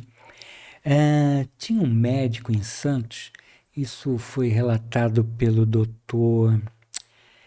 é, esqueci o nome dele, deu um branco agora. Ele era presidente da AME lá em Santos, foi meu professor lá de Santa Cília, Nilson, Nilson, José Nilson Nunes, Jo- José Nilson Nunes. Ele contando sobre é, uma senhora que ele entrevistou, ela morava lá no, no, no Morro de São Bento, em Santos. E aí ela contou que ela vivenciou isso eh, na década de 30. O médico era o José Martins Fontes, que era de Santos, filho do Silvério Fontes, também médico famoso tal. E aí ele foi chamado, e naquela, naquela época eram muito chamados médicos, não tinha assim, né? Essa coisa pública, essa assistência pública. O médico era chamado nas casas, ele ia lá com a maletinha, estetoscópio, foi lá. Aí tinha uma criança doente tal, ele cuidou tal. Aí ele falou: ah, senhora fez o receituário, a senhora, a senhora eh, compra esses remédios aqui tal, e vai ficar tudo bem, não tem problema nenhum. Ah, mas, ai, meu senhor, eu não posso comprar, não tenho dinheiro. Ah, minha senhora, tem que comprar, se não comprar isso, não, mas, ai, mas não dá, eu não sei o quê, não posso. Ah, senhora, a senhora pega um copo d'água para mim? Ah, não, tudo bem. Ela foi na cozinha. Aí, quando ela voltou, ela ele falou: "A senhora, eu estou vendo esse santo aqui em cima dessa dessa estante, a senhora é devota desse, ah, esse santo ele faz milagre e tal. Então reza para ele. Pede para ele que eu sei que ele vai ajudar. Ah, tá, tá. Ele foi embora. Aí ela ficou pensando, pô, mas que médico. Né? Pô, pediu para eu. Foi grosso comigo. Pediu para eu rezar. Pro... Aí passou. Aí no dia seguinte ela falou: caramba, a criança não estava bem ainda e tal. Eu falei: puxa lá, vida, eu vou ter que pedir dinheiro para alguém. Então aí ele foi lá, pegou a receita, na receita tinha um envelopinho com dinheiro para ela comprar o remédio. É, e essa senhora ela deu esse depoimento para ele, foi muito gratificante. E ele é um médico ateu, materialista e que na realidade não é. Ele, colocou o dinheiro quando ela foi pegar a água. Exatamente. Para não é aquilo que fala, né? Para não, não ferir a, a, caridade, não ferir a mão pra daquele não ferir que dá esmola daquele que dá. Na realidade, para ela pensar que o santo teria feito um milagre. Entendeu? Excelente. Olha que, que fantástico, que, que alma. E, né? que e você tinha falado no início de uh, fazer com que o, o, beneficiado não perceba, né? Que, é, como que é que você falou? Isso, que ele não. É, é Aquele que faz o benefício que, não que faça que o beneficiado possa... acha que está ajudando, tipo assim. Exatamente, que seja o contrário, que ele que está ajudando, entendeu? Então, em vez de você dar dinheiro, fala assim, puxa, uh, dá para você fazer, ah, que você, você faz bem isso aqui, dá para você fazer para mim e tal. Uh, tirar o suor dele, o trabalho, o esforço dele para ele se sentir útil, recompensado, entendeu? Não simplesmente dar não dá o peixe, mas dá a vara. Quando, é... A vara é o trabalho. Né? É tirar dele o que ele tem de melhor. Né? Então isso é que quando, é... Quando, quando, quando, você falou isso, eu me lembrei de uma passagem que tinha um, um rapaz bem desequilibrado, próximo da, da região do Chico Xavier. O pessoal já conhecia ele, né? E ele ia lá receber o passe e não, não conseguia se melhorar porque ele em desequilíbrios ali e tal, e não bem ríspido e tal. E aí o Chico falou assim para ele: Ô oh, meu irmão, eu não tô me sentindo bem, você me dá um passe? Aí ele, pô, mas eu? Chico é tal. Aí o rapaz foi e deu o passe no Chico. Aí o Chico, pô, você, você pode voltar e me dar o passe amanhã? Eu me senti tão melhor. E depois, e depois, e aí o rapaz começou a falar assim: ó, oh, começou a sair falando, eu sou o médium passista do Chico Xavier, sou eu que dou passe no Chico. E aí questionaram, né, depois o Chico, assim, os, o pessoal mais íntimo, né? Uhum. Porque ele também não ia falar publicamente, abertamente. Aí ele falou: não, o pessoal, mas o que, que é isso, Chico? Ele, né? Você tá pedindo ajuda para ele, a gente. Pô, ele tá em. Não que ele não possa, mas ele tá em desequilíbrio e tal. Ele falou: não, é porque é, ele está em desequilíbrio, mas quando ele se põe a me ajudar, a me dar o passe, todo o campo espiritual, o Emmanuel e os benfeitores estão auxiliando. Então é o único momento que a espiritualidade consegue ajudá-lo, é quando ele abre um pouco o coração para me ajudar dando passe. Então é, eu falei, olha que bonito, você vê que ele não não feriu. Exato. Né? O, o, o rapaz achou que era ele mesmo que estava beneficiando, ajudando, mas ele estava recebendo um grande auxílio do Chico e dos, e dos benfeitores, que, né? Que interessante, né? Puxa, é muito, muito gratificante. É bem assim, da gente procurar encontrar um meio de, de, de auxiliar sem que... É, porque, na realidade, se, é, é, se a gente deixar transparecer, é, vai entrar aí a soberba, a vaidade. Né? É, por isso que convidar pobres estrupiados, é, é, na realidade, é, é uma metáfora e tinha que ser assim para as pessoas.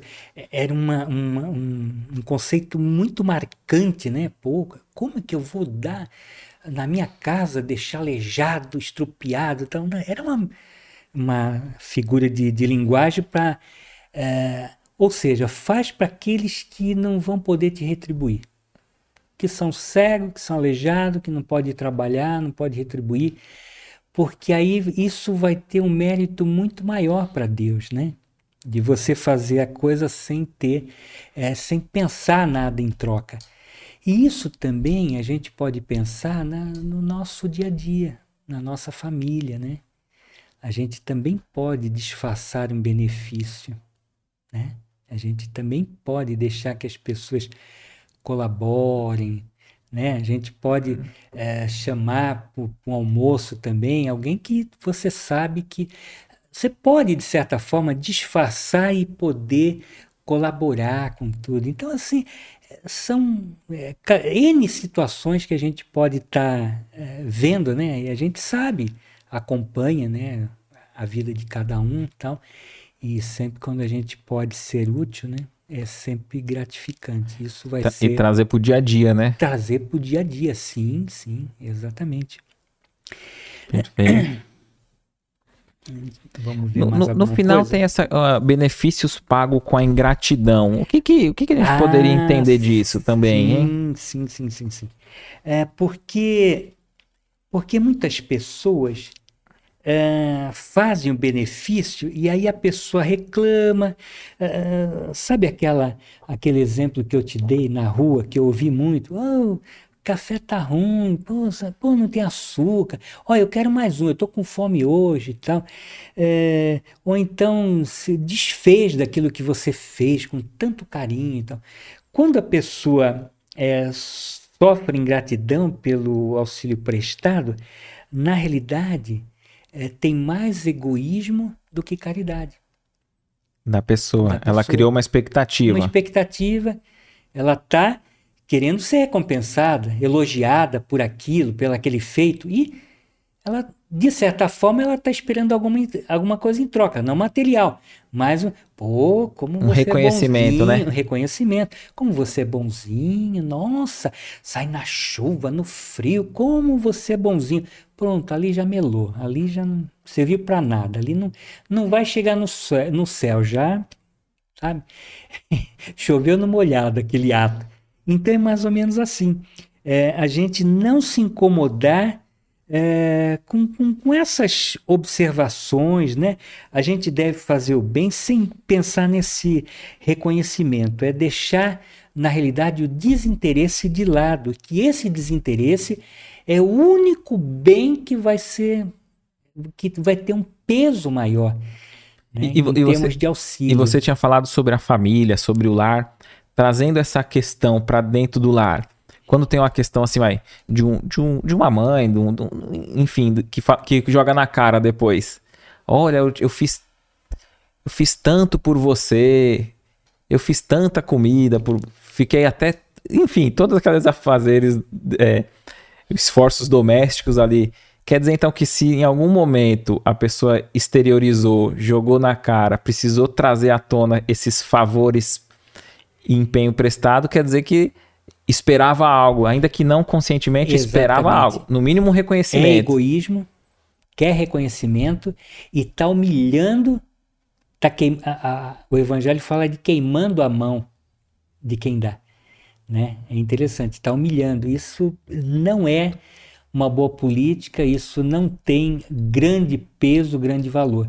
Não é isso. Muitas vezes eu até entendo, as pessoas é, querem tirar o que há de melhor de dentro das criaturas, né? do filho, de, um, de uma pessoa familiar tal.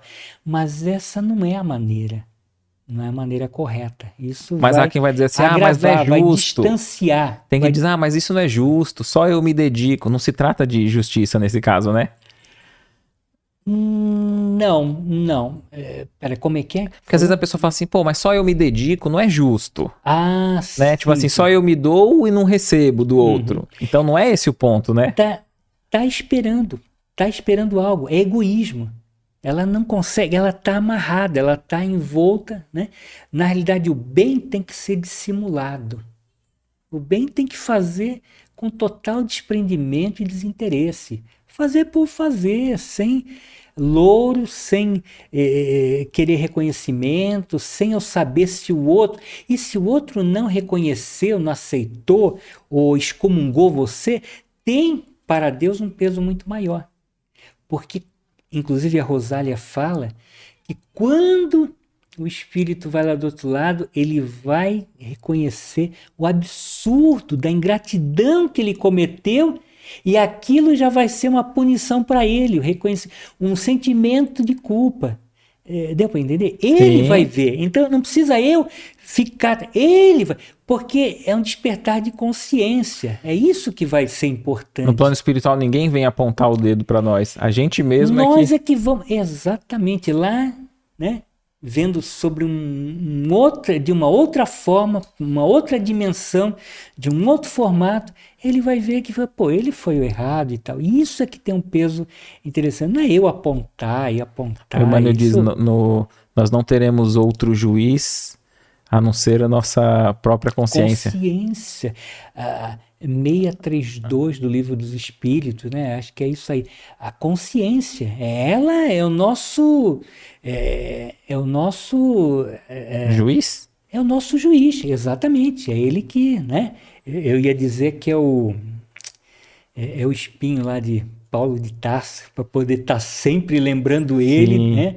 Das coisas que fez, da, né? Então, na realidade, é a consciência então não adianta eu culpar o outro, é, pôr o outro na parede, é, na parede, eu tenho que fazer com que o outro enxergue o quanto ele precisa modificar, o quanto ele precisa. Sim, perfeito. E dentro desse, dessa questão, o próprio Emmanuel, na, nos seus romances, que ele descreve algumas encarnações dele passada, se eu não me engano, é no livro Há Dois Mil Anos, ele descreve que ele julgava a esposa dele, que estava traindo, e não estava, né? E ele só veio verificar que Exatamente. era uma armadilha, alguma jogada, quando estava no plano espiritual. Uhum. E aí, quer dizer, o remorso dele, putz, eu acreditei, eu julguei. A Flavinha, né? A isso, é, Flavinha, é, isso. ela levava lá para que houvesse a cura, né? É interessante, é bacana essa história. Ô Jesus, tem mais alguma questão que você trouxe para a gente já passar para as perguntas do, do, hum. do público? É... Não, eu acho que acho que é isso. Deixa eu ver. Hum. Nossa. Rosália.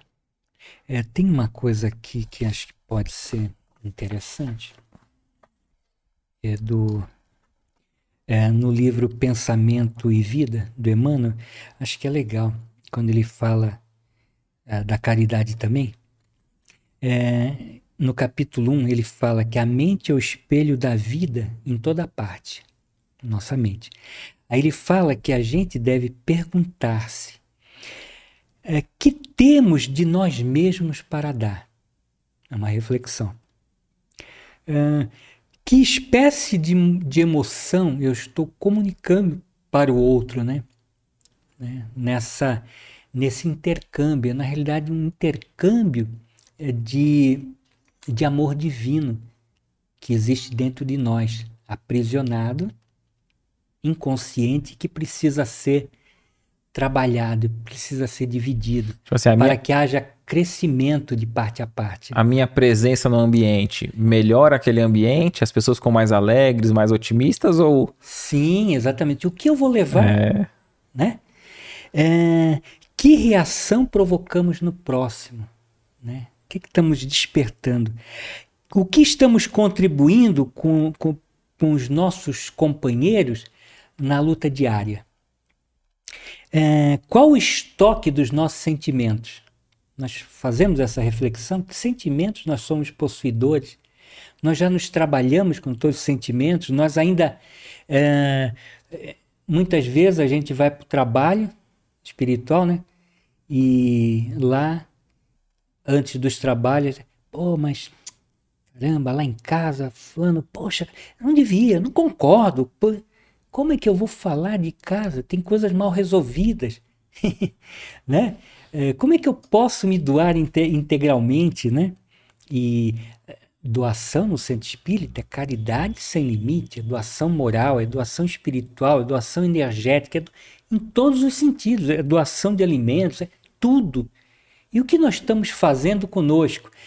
Primeiro nos reformular, primeiro nos conhecer. Nos conhecer é essa porta para que nos tornemos é, conectados com a espiritualidade, nos planificamos e nos possamos estar em condições de igualdade para poder doar.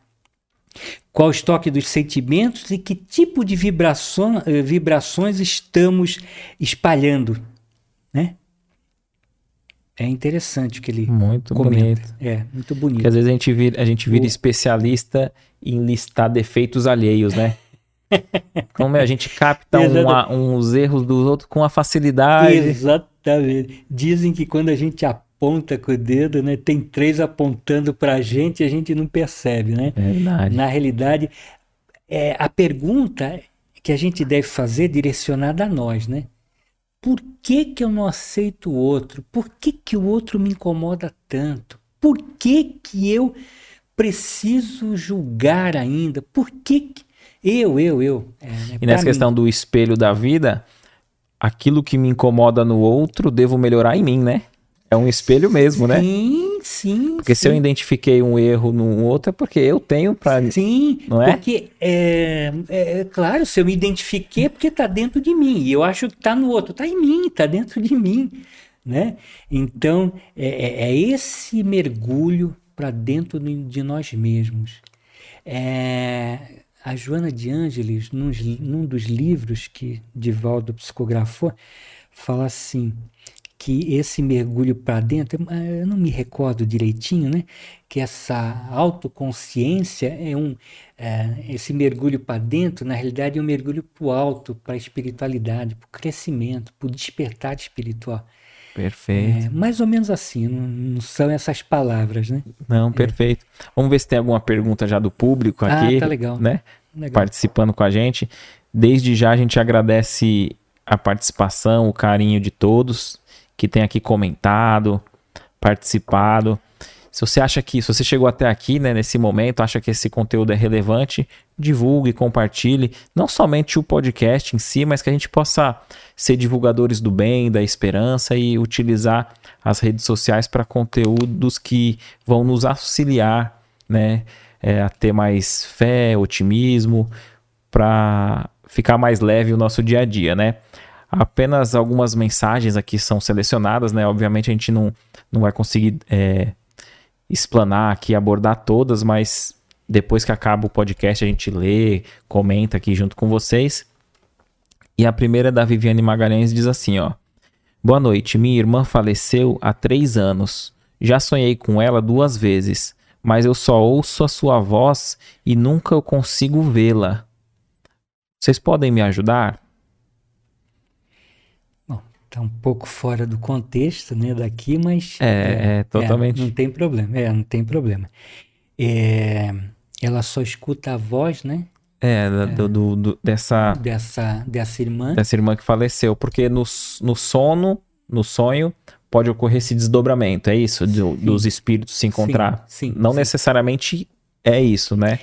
Pode, é, é uma explicação, pode ser. Uma claro, possibilidade, gente, né? É, na realidade, quando a gente dorme, a gente morre, né? Abre aspas. E se a gente morre, o espírito ele pode, dependendo do nível de preocupação, do tipo, né, daquilo que a gente antes de dormir, a preocupação que estava ocupando a nossa mente, de repente aquilo vai nos é, procurar nos identificar com as pessoas que é, que estão nessa mesma faixa vibratória, né? Agora, a preocupação dela é que ela só escuta que ela não, e não vê, né? consegue ver. É, ela, só, uhum. ela só ouve a voz e não, não consegue uhum. enxergar. Mas, então, isso daí, é, eu acho que se ela consegue ouvir, é porque ela possa estar tá atenta, né? Talvez tenha uma mensagem, ela quer interagir, que ela faça isso. Talvez ela não esteja totalmente na condição de se fazer presente por algum motivo, né? Nós não sabemos, mas que. Não é algo é... que ela deva se preocupar. Não, não se preocupa, porque é perfeitamente normal. Às vezes você tem uma, uma vozinha que diz no seu ouvido, é, comigo já é o contrário. Essa semana eu tive uma visão, vi, mas é, não teve voz e não, teve, não tive ainda compreensão daquilo. Então, é, é são N situações que ocorrem, então depende, é, é alguma coisa para poder. Né? Talvez ela não esteja ainda em condição, não sei se foi recente esse desencarne, né? talvez ela não esteja em condição de, de se apresentar, entendeu? Mas que ela não fique preocupada porque é perfeitamente natural, né? Não tem nada de, Perfeito. de anormal aí. Excelente. Vamos ver mais alguma questão aqui, ó. Deixa eu ver aqui, separando.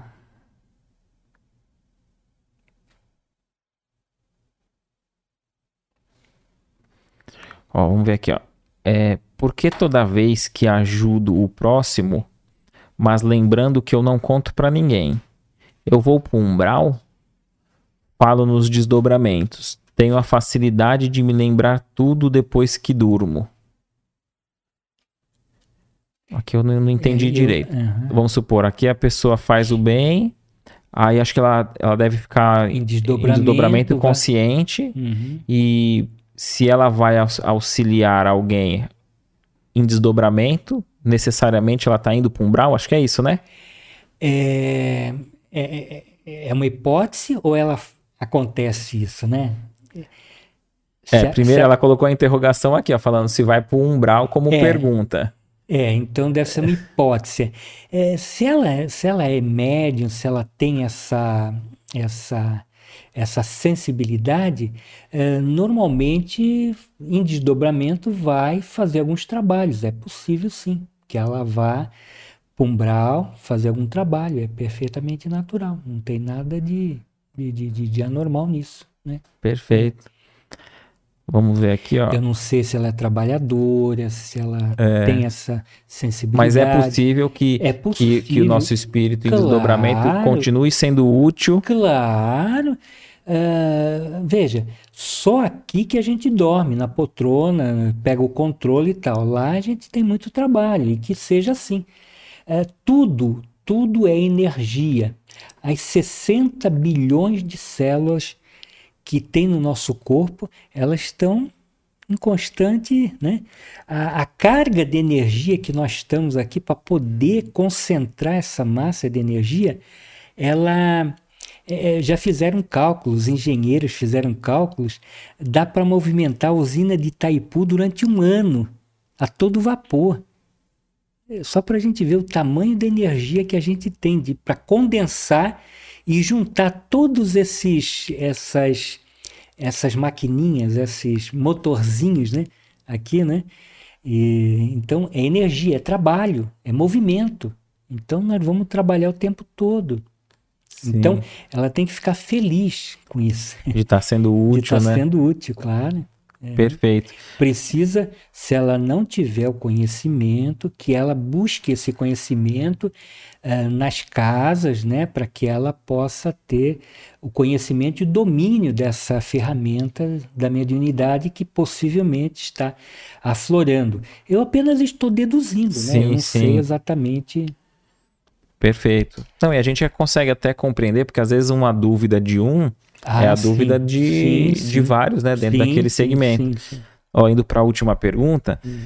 o José Moraes diz assim, ó, é bem interessante, ó. Existe a possibilidade de mudança ou abandono do meu mentor espiritual? Pois quando eu tinha até 50 anos, minha intuição era bem apurada e, e as coisas davam certo. Hoje, com 64, sinto que as coisas mudaram.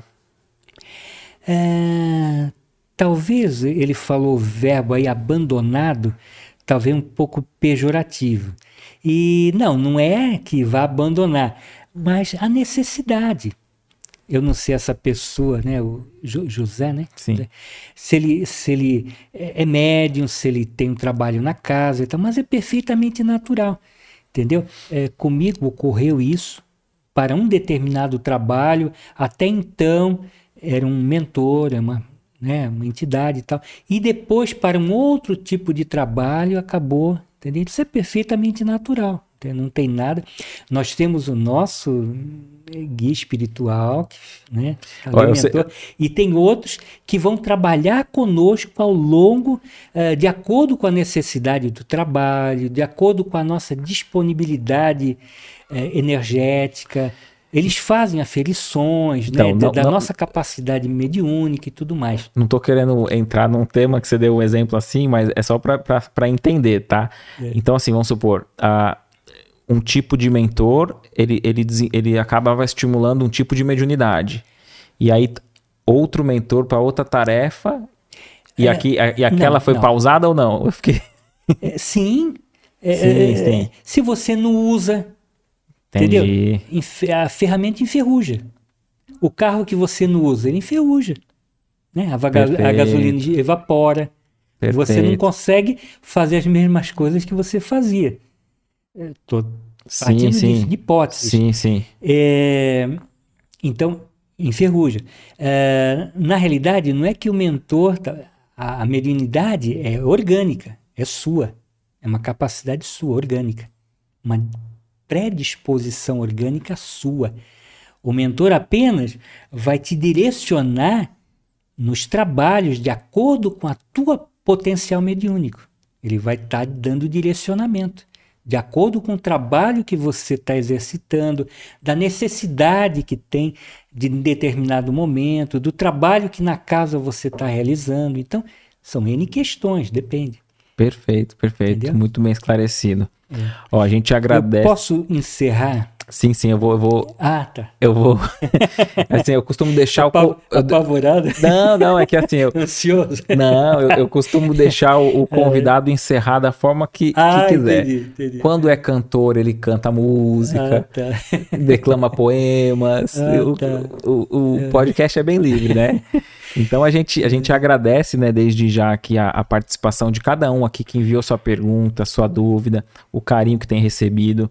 Se você está aqui pela primeira vez no canal, se inscreve, deixa o like, isso é muito bom, porque além de você receber a notificação, esse conteúdo que você, se você acha relevante, acha interessante, ele pode chegar até mais pessoas, tá? Então, nossa, nossa gratidão imensa por, por você estar aqui conosco. E deixar aqui agradecer o, o, Jesus mais uma vez por ter, por ter vindo, né? Quem quiser ver outras participações do, do Jesus, tem mais outros dois podcasts, um com o nome Respostas da Espiritualidade e o outro da Dependência Química, né? Então, pesquisa aí, é muito interessante, você vai, vai gostar do, do conteúdo. Conteúdos bem diversos e distintos, mas enriquecedores para nós e para o nosso, nosso espírito aí, para nossa jornada. Então, Gratidão e fica à vontade aí para você é... encerrar o, o podcast de hoje. Muito obrigado pelo convite. Fiquei muito feliz de estar tá podendo trazer um pouco. Se eu puder é, ter colaborado com alguma coisa, eu fico muito feliz. É, é, muito gratificante ficar aqui ao seu lado. Né? Eu quero te parabenizar também pelos programas de alto nível, pessoas maravilhosas, é, uma diversidade muito grande, né?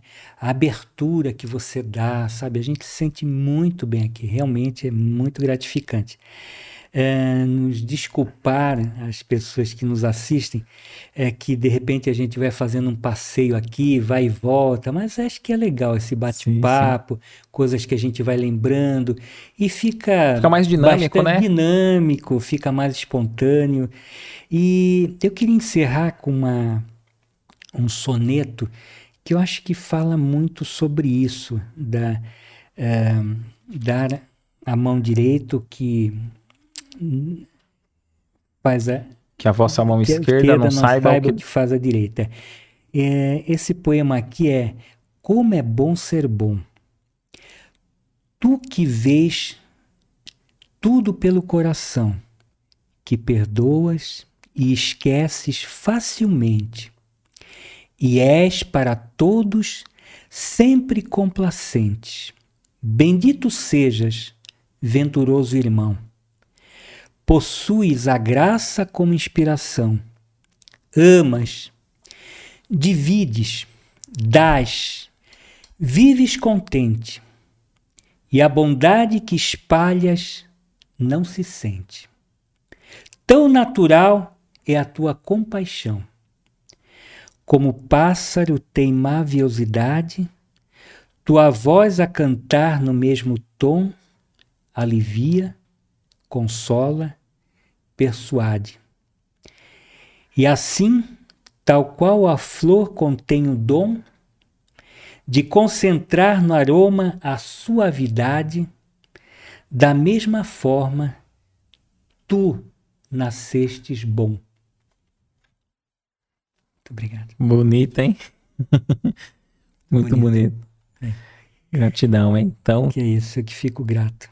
Que a gente possa estar próximo, juntos na próxima semana, na próxima quarta-feira, às sete da noite. Uma ótima semana a cada um de vocês. Muita paz a todos.